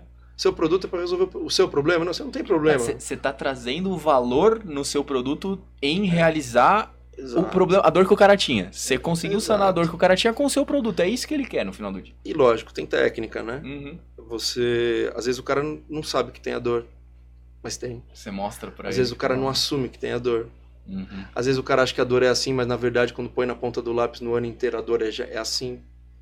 E quanto mais dói, mais ele investe na solução da dor. Uhum. Se você tá com uma dorzinha assim, você toma uma dipirona. Se tá com uma dorzona assim, você tem que tomar morfina. Né? E você quer vender dipirona ou morfina? Eu quero vender morfina. Entendeu? Então é, é, é, é, é isso, cara. É, é linda a área comercial, cara. É linda a ciência da- do negócio, a área de vendas, a, a- o, você aí junta com, juntando com tudo, cara, é o que eu faço hoje, assim. É, vamos lá, desde aquele negócio que eu gostava, lá que eu descobri que eu gostava, pega a informação científica, traduz para uma linguagem acessível, monta uma história do produto. É, história vende. Uhum. Produto é frio, essa lata é fria, mas uma história né, que isso aqui foi feito na estação do trem Uhum. e, eh, e tudo e por isso é não sei o que, não sei o que lá, isso vende. Essa história, é, a gente gosta de histórias. Uhum. A gente vai atrás de história, a gente vai no cinema ver história, a gente tá vendo podcast para ouvir história. É verdade. Pode crer, né? É história, cara. Então, assim, tem que ter uma boa história e a história tem que fazer sentido. Tem, como a gente vende produto de valor agregado, tem que ter an- ancoragens da história em dados científicos, técnicos, né? Então, cara, investimos uma porrada de dinheiro em, em investigação, né, em pesquisa, para conseguir essas, essas ancoragens e construir uma história bonita de contar, assim. E, mas nada disso funciona se você, se o cara que está na, na frente, lá na frente do cliente, não, não é um bom vendedor, não investiga, não entende a história do cara, não entende as dores do cara e, e não propõe o que o cara precisa Sim, realmente, sim. em- empurrando um negócio que o cara não Não, precisa. não é aquilo que ele tá lá. É. Uma das maiores cagadas assim que da área comercial é essa. Mas eu, a gente falou, né, que a área é, acadêmica, científica muito diferente da área comercial. É. Mas eu acho que você ter uma bagagem científica te ajuda na, nesse Com ponto também. certeza. Porque você vai saber falar o que, que vai agregar na vida daquela pessoa com aquele produto, o que, que vai fazer diferença. E você tem embasamento para falar aquilo, então a pessoa vai confiar É. em você, que é um ponto muito importante também, né? É, Da credibilidade que você passa, sem dúvida. da confiança que o cliente tem em você. Sem dúvida, aquele aquele MSC que se agrega depois do mestrado e aquele DR que se agrega depois do doutorado te dá credibilidade. Com E eu vou um certeza. pouco além disso. O, o pensamento científico e o pensamento clínico são universais, Uhum. independente do que você vai fazer da sua vida. O pensamento científico de ter uma hipótese, testar a hipótese, con- contrapor a hipótese, depois chegar a um resultado e aí depois você tenta desmentir esse resultado, chega numa terceira coisa. Cara, isso aí é, isso aí foi criado há cen- centenas de anos atrás por Hegel, é a, é a dialética, meu. Tese, é, tese hipó, é, hipótese, é, é, cara, esqueci agora. É, hipótese, antítese, tese. Uhum. É, tinha um- é, acho que é isso. É, é, é, hã? Síntese. Síntese, hipótese, hipótese? Tem É, é, onde? hipótese, Ant- é, Tese, antítese e síntese. tese, antítese, síntese, acho que é isso. Sei, não lembro. Mas bom, você quer uma, uma ideia, você, você contrapõe a ideia e chega numa terceira ideia. Ah. Né? Por- Então é, é universal isso. Então, se você tem isso na cabeça, você usa na sua vida, cara. Tem uma hipótese. Pra Puta, eu, eu acho que. Acho que minha mulher tá triste porque eu falei isso daí. Vou testar.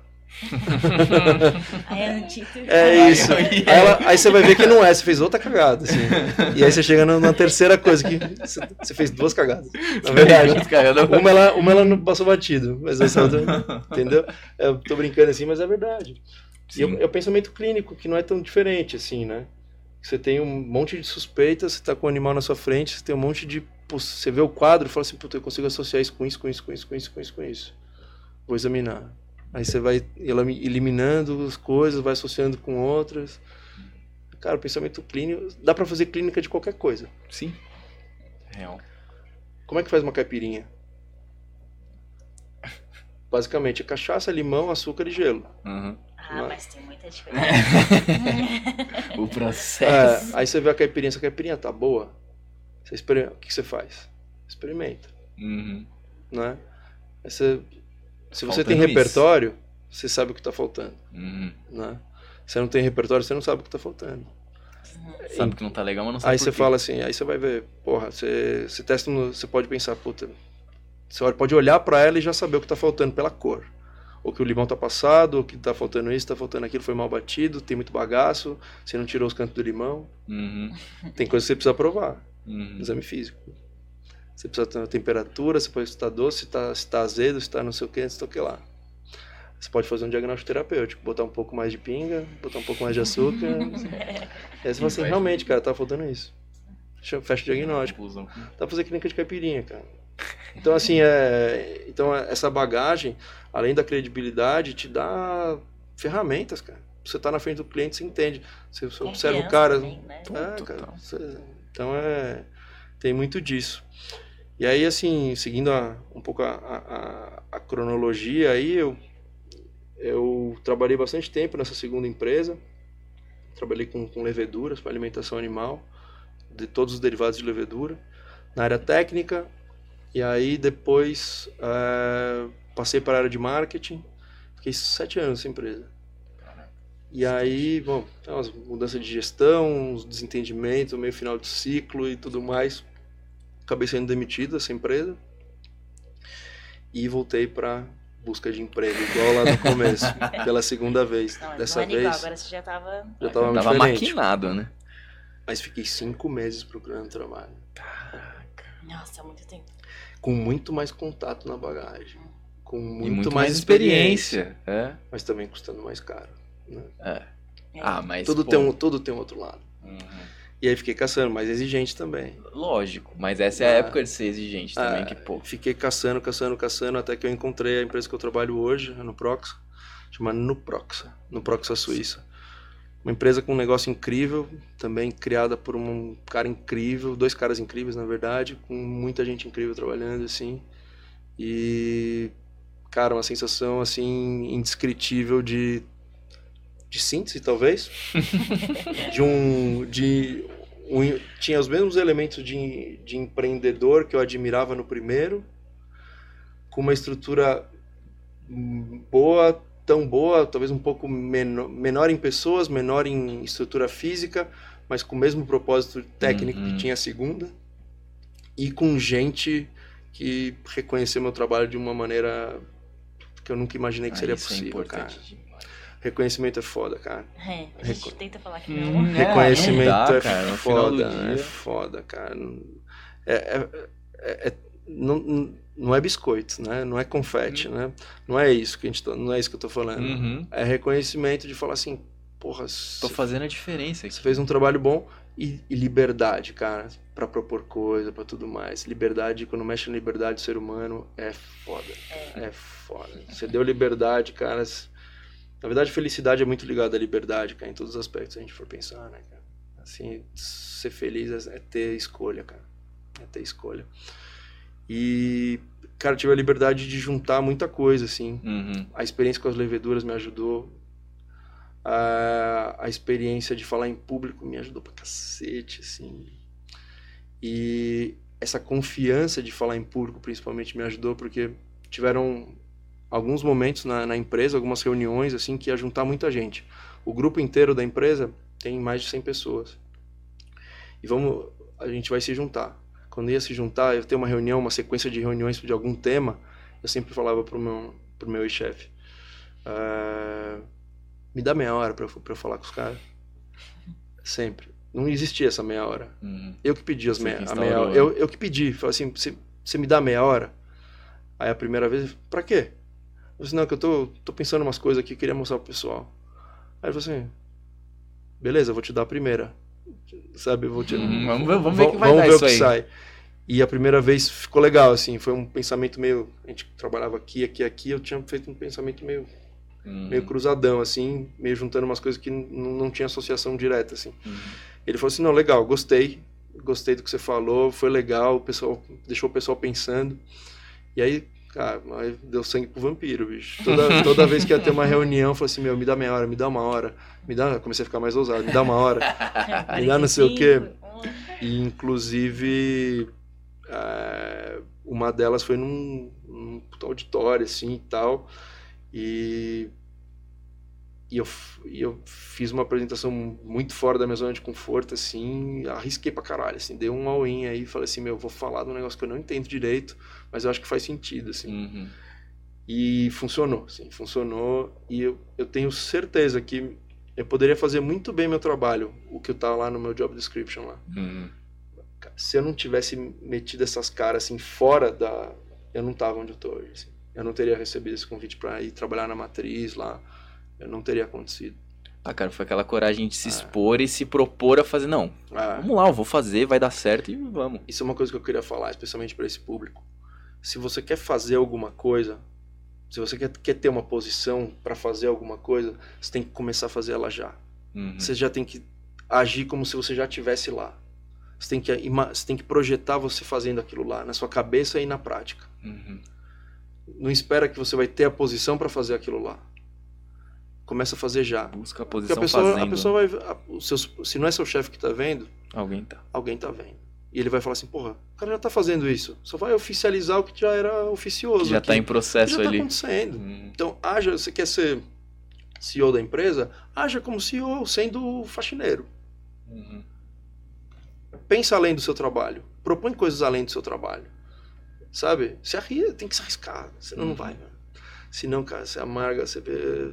Se você quiser, né? Uhum. Lógico. Tem, conheço muita gente que é feliz meu, na mesma posição há 50 anos. Tá tudo certo também. Uhum. Cada um, cada um. Acho que Cada um, tem cada um. perfil, né? Cada um tem um perfil, tem a mesma coisa, cara. Eu, como eu falei pra vocês, eu eu sempre fui muito generalista, né? Uhum. Muito generalista, não consigo me especializar em quase nada, assim. Não consigo, cara. É muita coisa, assim. Eu sempre fui. ah, Acho que a minha maior virtude foi conhecer um pouquinho de cada coisa, assim. Eu me identifico um pouco, às vezes eu É. fico pensando se isso é uma coisa boa ou ruim. Mas que bom Pode que ser você, boa, pode ser que ruim. você acha que é bom. Eu acho boa. Eu, particularmente, é, sou suspeito, mas eu acho boa. A- na verdade, o mundo precisa de todos os tipos de pessoa. Sim. Precisa dos generalistas, precisa dos especialistas, precisa dos mais ou menos. Cada do- um vai ocupar o seu espaço. Tem espaço pra todo Mas mundo. é que eu não sei se eu sou só eu que sinto assim, mas a- a USP tende a te tornar mais especialista, né? É. E aí você A, a- acaba é saindo um especialista, pouco né? da curva, né? Você vai, você vai eh, afunilando, afunilando, afunilando, no final você é especialista no perfil da, da, da caseína para render o queijo prato, entendeu? E a dona Maria foi lá e te falou, porra, meu, isso, isso é importante mesmo? Entendeu? E aí você repensa a sua vida. Aí ela veio me perguntar, pô, você ficar picando intestino é, coisa, é a coisa da ciência? Eu falei assim, puta, acho que é. Então, Precisava ficar picando intestino? Mudou minha vida picar os intestinos? Sei lá, acho- não sei, acho que não. Acho que não precisava, talvez. Não deu nada aqueles resultados lá. Não deram nada. Um monte de dinheiro, um monte de coisa. Não, deu nada. Entendeu? Então, tô, tô brincando assim, mas é, é real, entendeu? Aham. É real. Então é. O generalismo é importante, entendeu? E, e se for ver qual que é a posição mais generalista de uma empresa? É a de cima, que olha para a empresa inteira. Então, por, não por querer ter poder, mas por achar que o meu generalismo ia ser melhor aproveitado lá Uhum. numa posição de maior gestão, assim. Uhum. Então eu, já- eu sempre quis, Uhum. porque é pelo generalismo. Não foi porque quero mandar nos outros, quero, quero ser chefe. Não, pô, eu quero lá ser chefe. Não, não, cara. Líder, né? Quer ser líder? Até É. pra, pra trazer, assim, também É. esse, esse ponto do líder, assim, cara, fechando aí um, um pouco mais a parte do trabalho, da gestão, você já lá. chegou onde você tá. Desde pequenininho já, pô, quero ser representante de sala, quero não sei Foi. o que e tal. Além da parte da graduação da faculdade, em relação às, a- a- às né, as sociedades discentes, a Sim. da atlética, outras coisas, tipo... Você também foi, querendo ou não, um generalista, você foi um líder, você foi um presidente da Atlética também. Eu queria que você falasse um pouco Foi. mais dessa sua passagem pela Atlética, pelas outras coisas além da graduação. Se foi importante de alguma maneira Ah, família. Bus- busquei muito ser líder. Não sei se aconteceu. Tentei, viu, Mas, pessoal? começou, ó, Tentei. mas a parte da liderança Ah. começou de algum lugar também, Hum. né? Eu não sei dizer. Com 10 anos eu, eu, quis, eu quis ser representante de sala Ah. lá. Depois, todo lugar eu tentei ser assim. Não sei se eu queria aparecer, não sei de onde vem isso, assim. Mas era uma vontade minha, assim. Uhum. Sempre, sempre tive vontade, tive, tive gosto por isso, assim. É, e gosto pelo dia a dia mesmo, pela função, pelos perrengues e pela parte boa, Uhum. assim. Então, é, falando aí especialmente da parte. Da, pô, comecei lá com representante de sala, depois eu fui presidente do Grêmio do colégio. Também organizei umas coisas lá, fiz uma coisa. ia lá negociar, negociei as Olimpíadas do colégio com a diretora lá, queria excluir as Olimpíadas, não sei o quê. fiz algumas coisas lá, uma, uma, fiz uma diplomacia lá dos alunos com o pessoal. Lógico, dentro daquele aquele universinho lá. Aí depois entrei na faculdade e eu comecei, eu era atleta, né? Atleta universitário, Uhum. esse nível de atleta, né? Uhum. E na- da natação e com- comecei a atuar na natação desde sempre, assim, desde o Bichuspe. Uhum. É, eu e o Frango, vocês O conheceram o frango, nadador. É, não, o Frango é um cara incrível também. Cara legal vocês trazerem aqui, trabalha no, no Vigiagro, né, no Ministério da, da Agricultura, uma atividade legal para comentar. E eu e o Frango nadando junto, meu, cara, a gente nadou junto a faculdade inteira, depois da faculdade continuou nadando junto, assim. E, e aí ele começou a se envolver com o pessoal da Atlética e o pessoal, é, pô, você nada, vamos lá, não sei o que. Comecei a ajudar na Atlética e fui, uhum. fui DM de natação, dei treino de natação, treino, né? Nem posso dar, dizer que aquilo era um treino, né? Era um... Não, já, já tava exercendo as aulas. Dava uma monitorada lá na galera, pra galera não fazer nada muito errado. Ninguém não, se afogar na piscina, né? Não exagerava muito para o pessoal não passar mal também. Tinha maior medo, não sabia até onde eu podia ir, não tem informação nisso, né? Mas, sei lá, ensinava um pouco de técnica lá, sei lá, né? Eu fui e... da natação também. Ah, que legal. Que legal. Natação é, putz, eu sou suspeito, mas eu adoro aquilo lá. Mas é, aí comecei a atuar eu fui dois anos, cara, DM de natação. E aí abriu uma janela para a próxima chapa e ninguém queria assumir, assim. Aí eu, eu fiquei pensando, pensando assim, meu.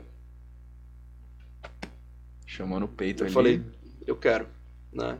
Aí eu, você vem comigo, você vem comigo, pro, assim, preciso de uns moleque aí, preciso de um pessoal.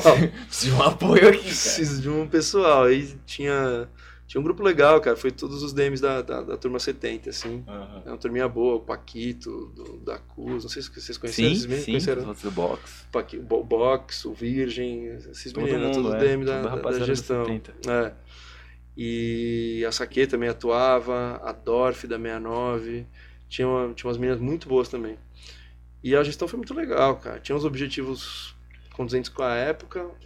Cara, se tirar em miúdos, cara, a Atlética é tipo uma startup, cara. Uhum. Uma startup voluntária ali, sem fins lucrativos. é isso, cara. Não tem diferença nenhuma. Uhum. O, a parte mais desafiadora da empresa é a relação entre as pessoas, cara. Não é a técnica, não é o científico, não é nada disso, cara é manter o grupo coeso, é fazer as pessoas. É a máquina funcionar. Então, exercendo a sua função ali. É fazer a coisa funcionar. E, cara, isso aí você treina muito na Atlética, cara. Uhum. Você tem que convencer o cara sem poder pagar o cara e sem poder mandar ele embora. Pô, é mais desafiador, cara. Quando e você... mesmo querendo mandar embora, mas não pô, preciso desse cara aqui comigo. Quando você pode mandar o cara. Quando existe risco de ser mandado embora e risco de aumentar o salário cara, isso, isso mexe muito com o ser humano. Uhum. Se você não tem essas ferramentas, convencer as pessoas a trabalharem por um mesmo, mesmo ideal, cara, é muito mais desafiador. E isso eu presenciei também no trabalho voluntário, até que a gente estava falando, né, uhum. no, no, Teto. Então, a Teto é uma, uma organização social movida quase 100% por voluntários, cara, e funciona. Então, cara, é uma experiência incrível, assim, de cooperação, cara, de, de, de grupo, de coletividade, de, incrível também. Então, foi dois lugares, assim, onde eu presenciei isso muito forte, assim. Depois ainda fui representante discente, então você aprende, treina um pouco mais de diplomacia com uhum. pessoas que têm uma posição de poder maior, que é muito legal, assim. Que já era uma coisa que você exercia também desde... Tinha tido alguma experiência, assim, mas é, é um ambiente diferente, né, cara, e, e ao mesmo, mas ao mesmo tempo, é, você, é, você também é um pouco azarão, assim. Então, uhum. a expectativa sobre os alunos é sempre baixa. Uhum. Então, qualquer coisinha que você faz, cara, você já... Oh, peraí, esse aluno é diferente, hein? Uhum. Então, é... Se destaca. É, então. Então, é... Recomendo muito, cara. Participa da Atlética, participa do CA, participa da EJAV, participa... vai ser representante discente. A experiência é excelente. Fui re... representante discente do CTA há dois anos e da congregação um ano. Na, já estava no mestrado, fui de, de representante docente da congregação. Muito legais os dois, por suas próprias características, assim, muito uhum. legais, cara, muito legais, tem que fazer. E queria falar um negócio até que eu, eu lembro, o Vizintinho era um cara que falava muito isso numa época aí que eu, quando eu estava no final do mestrado, assim, o Vizintinho até que foi um cara que era, conversava bastante com ele, e ele falava muito, ele falava muito que ele, ele preferia um aluno que um aluno de ponderada 6, 7, mas que engajado do que uhum. um, um, cara 9 que não participava de nada, né? Uhum. Ele tem toda a razão. Ele tem toda a razão. Hoje as pessoas que estão é difícil avaliar a felicidade, né? É muito uhum. difícil. Mas se for pensar em sucesso financeiro, que é uma, uma coisa que dá para avaliar, uhum. as pessoas que estão melhor que eu conheço hoje eram os caras 6, 7 e sacudido, cara. Uhum. Eram os caras 6, 7 sacudidos. Os melhores. São os caras que estão melhor hoje, assim. E sei que isso é importante pra Acho que a muita, pra, dos que passaram. pra muita É, gente. é que passaram por super aqui é, é isso aí. É, o Trapo perdeu matéria pra caramba, bicho. O cara bombou um monte de matéria, assim. Revirou, revirou o, o currículo do avesso, cara. É um cara. É, é, é minha referência clínica, cara. Eu, quando dá problema com o meu cachorro, eu ligo pra ele. É um cara que eu confio cegamente. Uhum. Nunca errou comigo, nunca errou. Cara incrível, assim. entende? E um cara apaixonado pela clínica, pela odonto. É, falando de paixão, faz, cara, né? ele é a paixão com. é- ele é o cara dos caras mais veterinários que eu conheço. assim. Uhum. É o cara é a paixão pela, pela, pela, pela profissão com pernas, meu. Um cara incrível. é, então, era um cara não era academicamente brilhante, assim. Uhum. Mas um cara é um puta veterinário, cara. Puta veterinário. Recomendo pra todo mundo. Precisar de um, de um de um odonto, precisar de um clínico, cara. Pô, aproveitando que você falou aí, um cara que Ah. te marcou, né? Que foi uma referência pra você. Especificamente pra gente, assim, que foi da 79, você foi o cara que deu a aula trote pra gente ali, né? Que foi a primeira. A gente tá todo mundo lá no auditório e, pô, você foi o cara que falou pra gente, falou disso, daquilo, e, cara, assim. A, a parte humana que você passou no final de tipo, cara, eu estive aí sentado que nem vocês, e olha, é isso que eu Ah. trouxe, assim, você trouxe até uns artefatos aqui Trouxe, pra Eu comentar trouxe- com a gente. cartõezinhos. Cartão de visita. E aí eu fiquei desde aquele dia, e faz tempo, né? Faz oito anos. E aí eu passei a sempre lembrar dos cartõezinhos. Eu falava, putz, o Pauca falou. Ah, Ah, não, Sem você contar foi que eu um, também guardei a minha você coleira. foi um cara que a marcou minha a gente demais, né? Ah, eu na- fico na- contente, cara, você não sabe o quanto. Não, e eu. é, às vezes você tem um tempo limitado. né? Cara, eu que gostava de dar aula, dar aquela aula com conteúdo totalmente livre, foi um momento meu, mágico, assim. Foi um momento sublime, assim. Foi demais, foi incrível. Assim, fiquei muito Foi feliz. mágico pra gente. também. Foi também. Eu, eu Foi saí de também. lá embriagado, assim, daquela aula, assim. Acontecia muito isso, né? Tinha um, eu tenho uma, a aula, pra mim, é um momento de muita... É, muito... Até... Serotonina comendo açúcar. Não, é, não, sei se, não sei se vocês já ouviram falar do flow. Não, não, Hum, não do flow estado podcast, de o flow. Estado de flow, É. estado mental de flow. Aham. Cara, uma vez eu tava é, no cabeleireiro, esperando pra cortar o cabelo e abri uma revista Caras. Aí você fala assim, até na Caras tem alguma coisa que você aproveite. cara. Aí eu abri e por acaso na, na matéria do meio tinha uma matéria sobre o Ayrton Senna Uhum. e falando sobre estado mental de flow. Eu falei assim, Jesus, é Caras mesmo, trocar a capa. E era Caras mesmo. Terminei seu cabelo. Não, não, corta mais, peraí. E aí começou a descrever né, o, o estado de flow, né, que é um estado de hiperconcentração, onde a, os sentidos se aguçam, né, a- você fica mais sensível, mais, a visão se aguça, a audição se aguça, você fica mais alerta e você perde a relação, você perde a noção de tempo e espaço. Uhum. E o Senna fa- falava que ele notou que quando ele estava pilotando, ele entrava no flow, ele entrava nesse estado.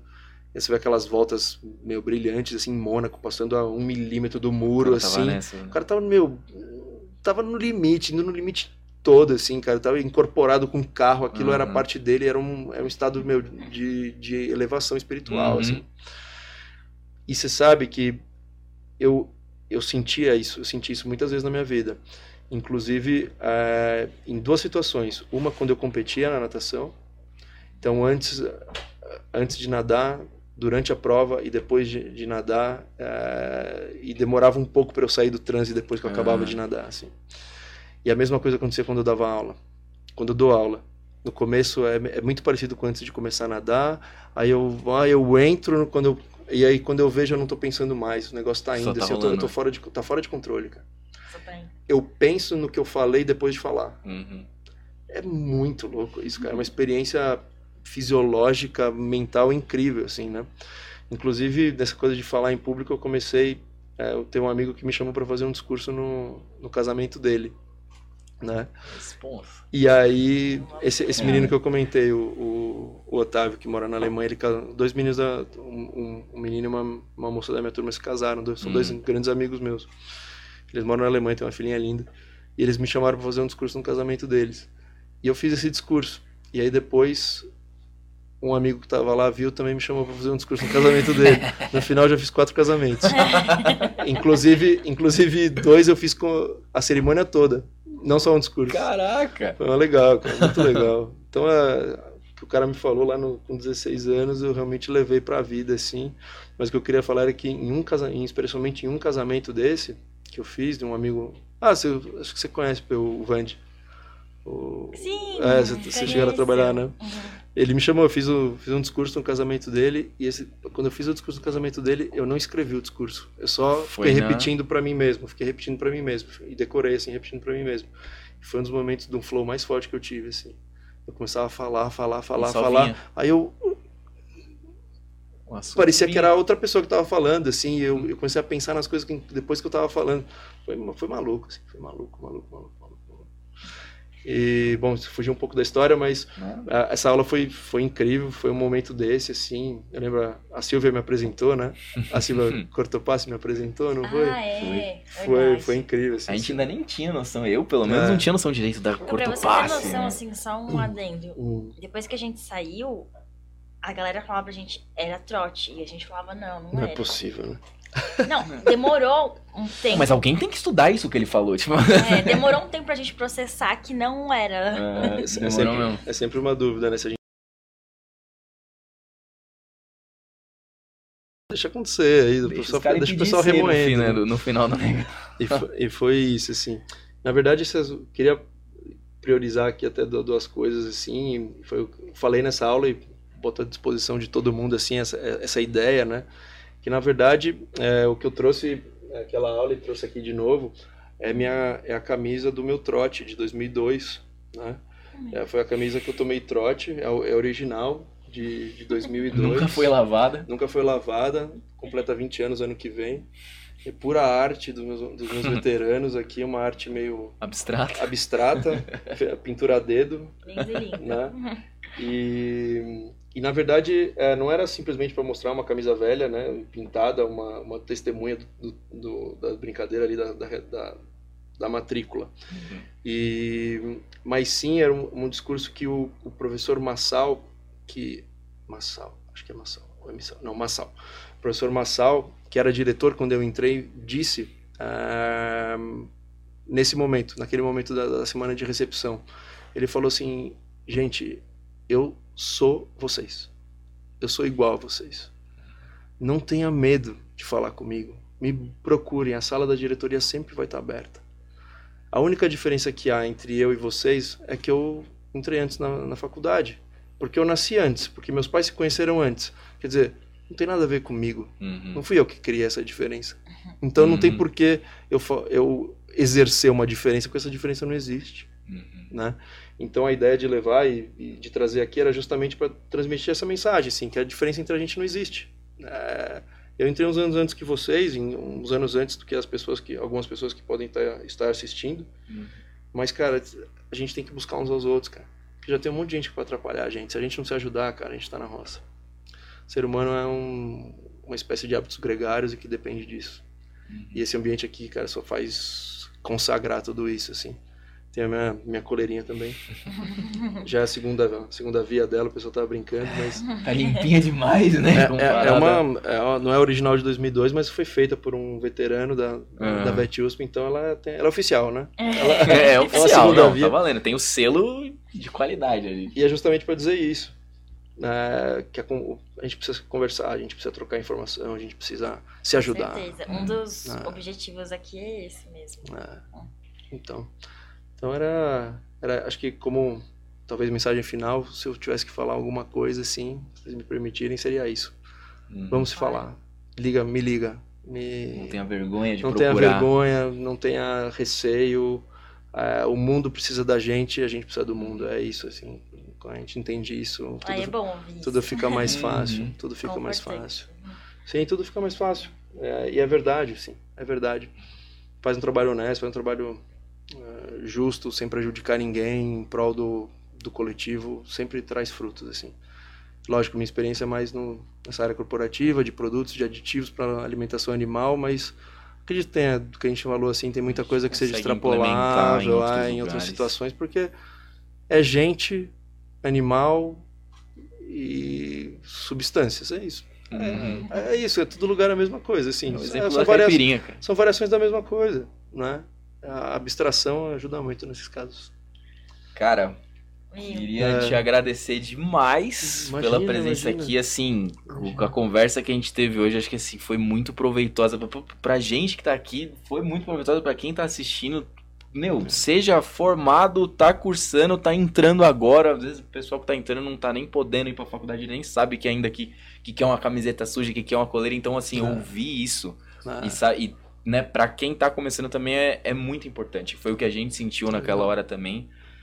E, Muito cara, obrigada por compartilhar sua Imagina. trajetória, Imagina, muito Sua importante experiência profissional, pessoal, as suas Imagina. dicas. Uhum. imagina. Acho Seus- que tem coisas que parecem que são simples pra gente em algum estágio da vida, mas pra quem tá um pouco antes na caminhada, fazem muita diferença. né? Uhum. É que às vezes a gente deixa o problema crescer, assim. A, a gente tem medo do que a gente não conhece, né? O que a gente não conhece fica enorme. Uhum. Então é natural. Mas até você ah, comentou do- dos cartões, né? E, É, e- dos e- me veio na, me veio na cabeça. Uhum. Que eu sempre falo, né? ah, até na- nessa aula aí, o, ah, eu dava o exemplo, pra, pra mim, assim, na época foi muito marcante. Assim, um- uma época foi marcante, né? Que era um, um vídeo que falava do, do, do filtro solar, né? Hum. Que não sei se vocês- é- é- é- vocês eram pequenos talvez quando Tá. é meio velho é meio velho Não vamos falava- entrar em detalhes. Agora Era- não precisa falar a data certa, não. não, eu não lembro quando foi na verdade mas eu acho que era um vídeo de uma de uma de uma agência de publicidade americana até quem, quem narrava o vídeo era o, era o Michael Douglas se eu não me engano posso estar posso estar enganado é, é esse é, não, é, não é exatamente esse Michael Douglas mas o ator mas o ele e ele falava que se eu, você pode fazer tudo o que você quiser da vida, mas se eu, posso, se eu te der um conselho, usa filtro solar, que é uma coisa que você não pode Uhum. controlar. Usa esse negócio. E eu brincava disso na aula e falava assim: faz o que você quiser da vida, mas se eu se puder te dar um conselho, é guarde seus cartões de visita. Uhum. Porque o cartão de visita foi uma prática que, apesar do mundo digital, ele, ele segue um negócio analógico, impresso Uhum. a tradição segue. E não é pelo cartão em si, mas pelas pessoas. E é justamente o que a gente estava falando. Né? Para você, os contatos. E não, e não pensa que é o contato, ah, tem contato dele, então eu tenho poder, eu tenho interesse, eu vou, ele vai me ajudar. Sim, ele vai te ajudar, mas não por causa disso. É porque as pessoas precisam uma das outras e pronto, Uhum. entendeu? Não é, ele não vai te fazer um favor. É Ele- uma rede de conexão. Ele pode Rede pedir, de ele, ele vai precisar, de- ele pode precisar de você Uhum. entendeu? Então, é, não tem como, não, não dá tempo de conhecer todas as pessoas, todas as pessoas do mundo. Então você sempre vai ter que conhecer alguém que conhece alguém que conhece alguém para resolver seus problemas. Então, guarda essas coisas. Você fez bem, você, você lembrou, guarda seus Bem cartões de e bem visita. guardado. Eu- nesse tempo que eu estou trabalhando, eu devo ter mais de mil cartões de visita. É um, é um bolo assim, tá classificado mais ou menos, assim, é horrível ter que guardar aquilo, é, é é incômodo. Mas tá lá. Tem, um, tem uns aplicativos pra você salvar, também nunca usei, mas guarda seus cartões de visita. Cara. Show demais o papo que a gente bateu aqui. Galera, quem assistiu até agora, quem assistiu até o final, se vocês gostaram, comenta aqui pra gente. Deixa aquela curtida. Se vocês não gostaram também, bota o dislike. Mas é que nem prova da faculdade. O, o falso você tem que justificar. Então se não gostou, explica por quê, tá? E também coisas que vocês gostariam de ver mais por aqui, sugestões. Sim, que temas que vocês gostariam que a gente abordasse, convidar, vocês falam, meu, que nem ele deu aqui vários exemplos pra gente, de pessoas que a gente poderia trazer, assuntos que a gente poderia con- né, contar aqui, trazer pra vocês, conversem com a gente, que o feedback de vocês é muito importante também, muito obrigado por terem assistido, Foca, Muito obrigadão por estar aqui com a gente, Obrigado a todo mundo E que até assistiu, a boa próxima, sorte aí pra todo mundo. Tamo junto, até mais. Valeu.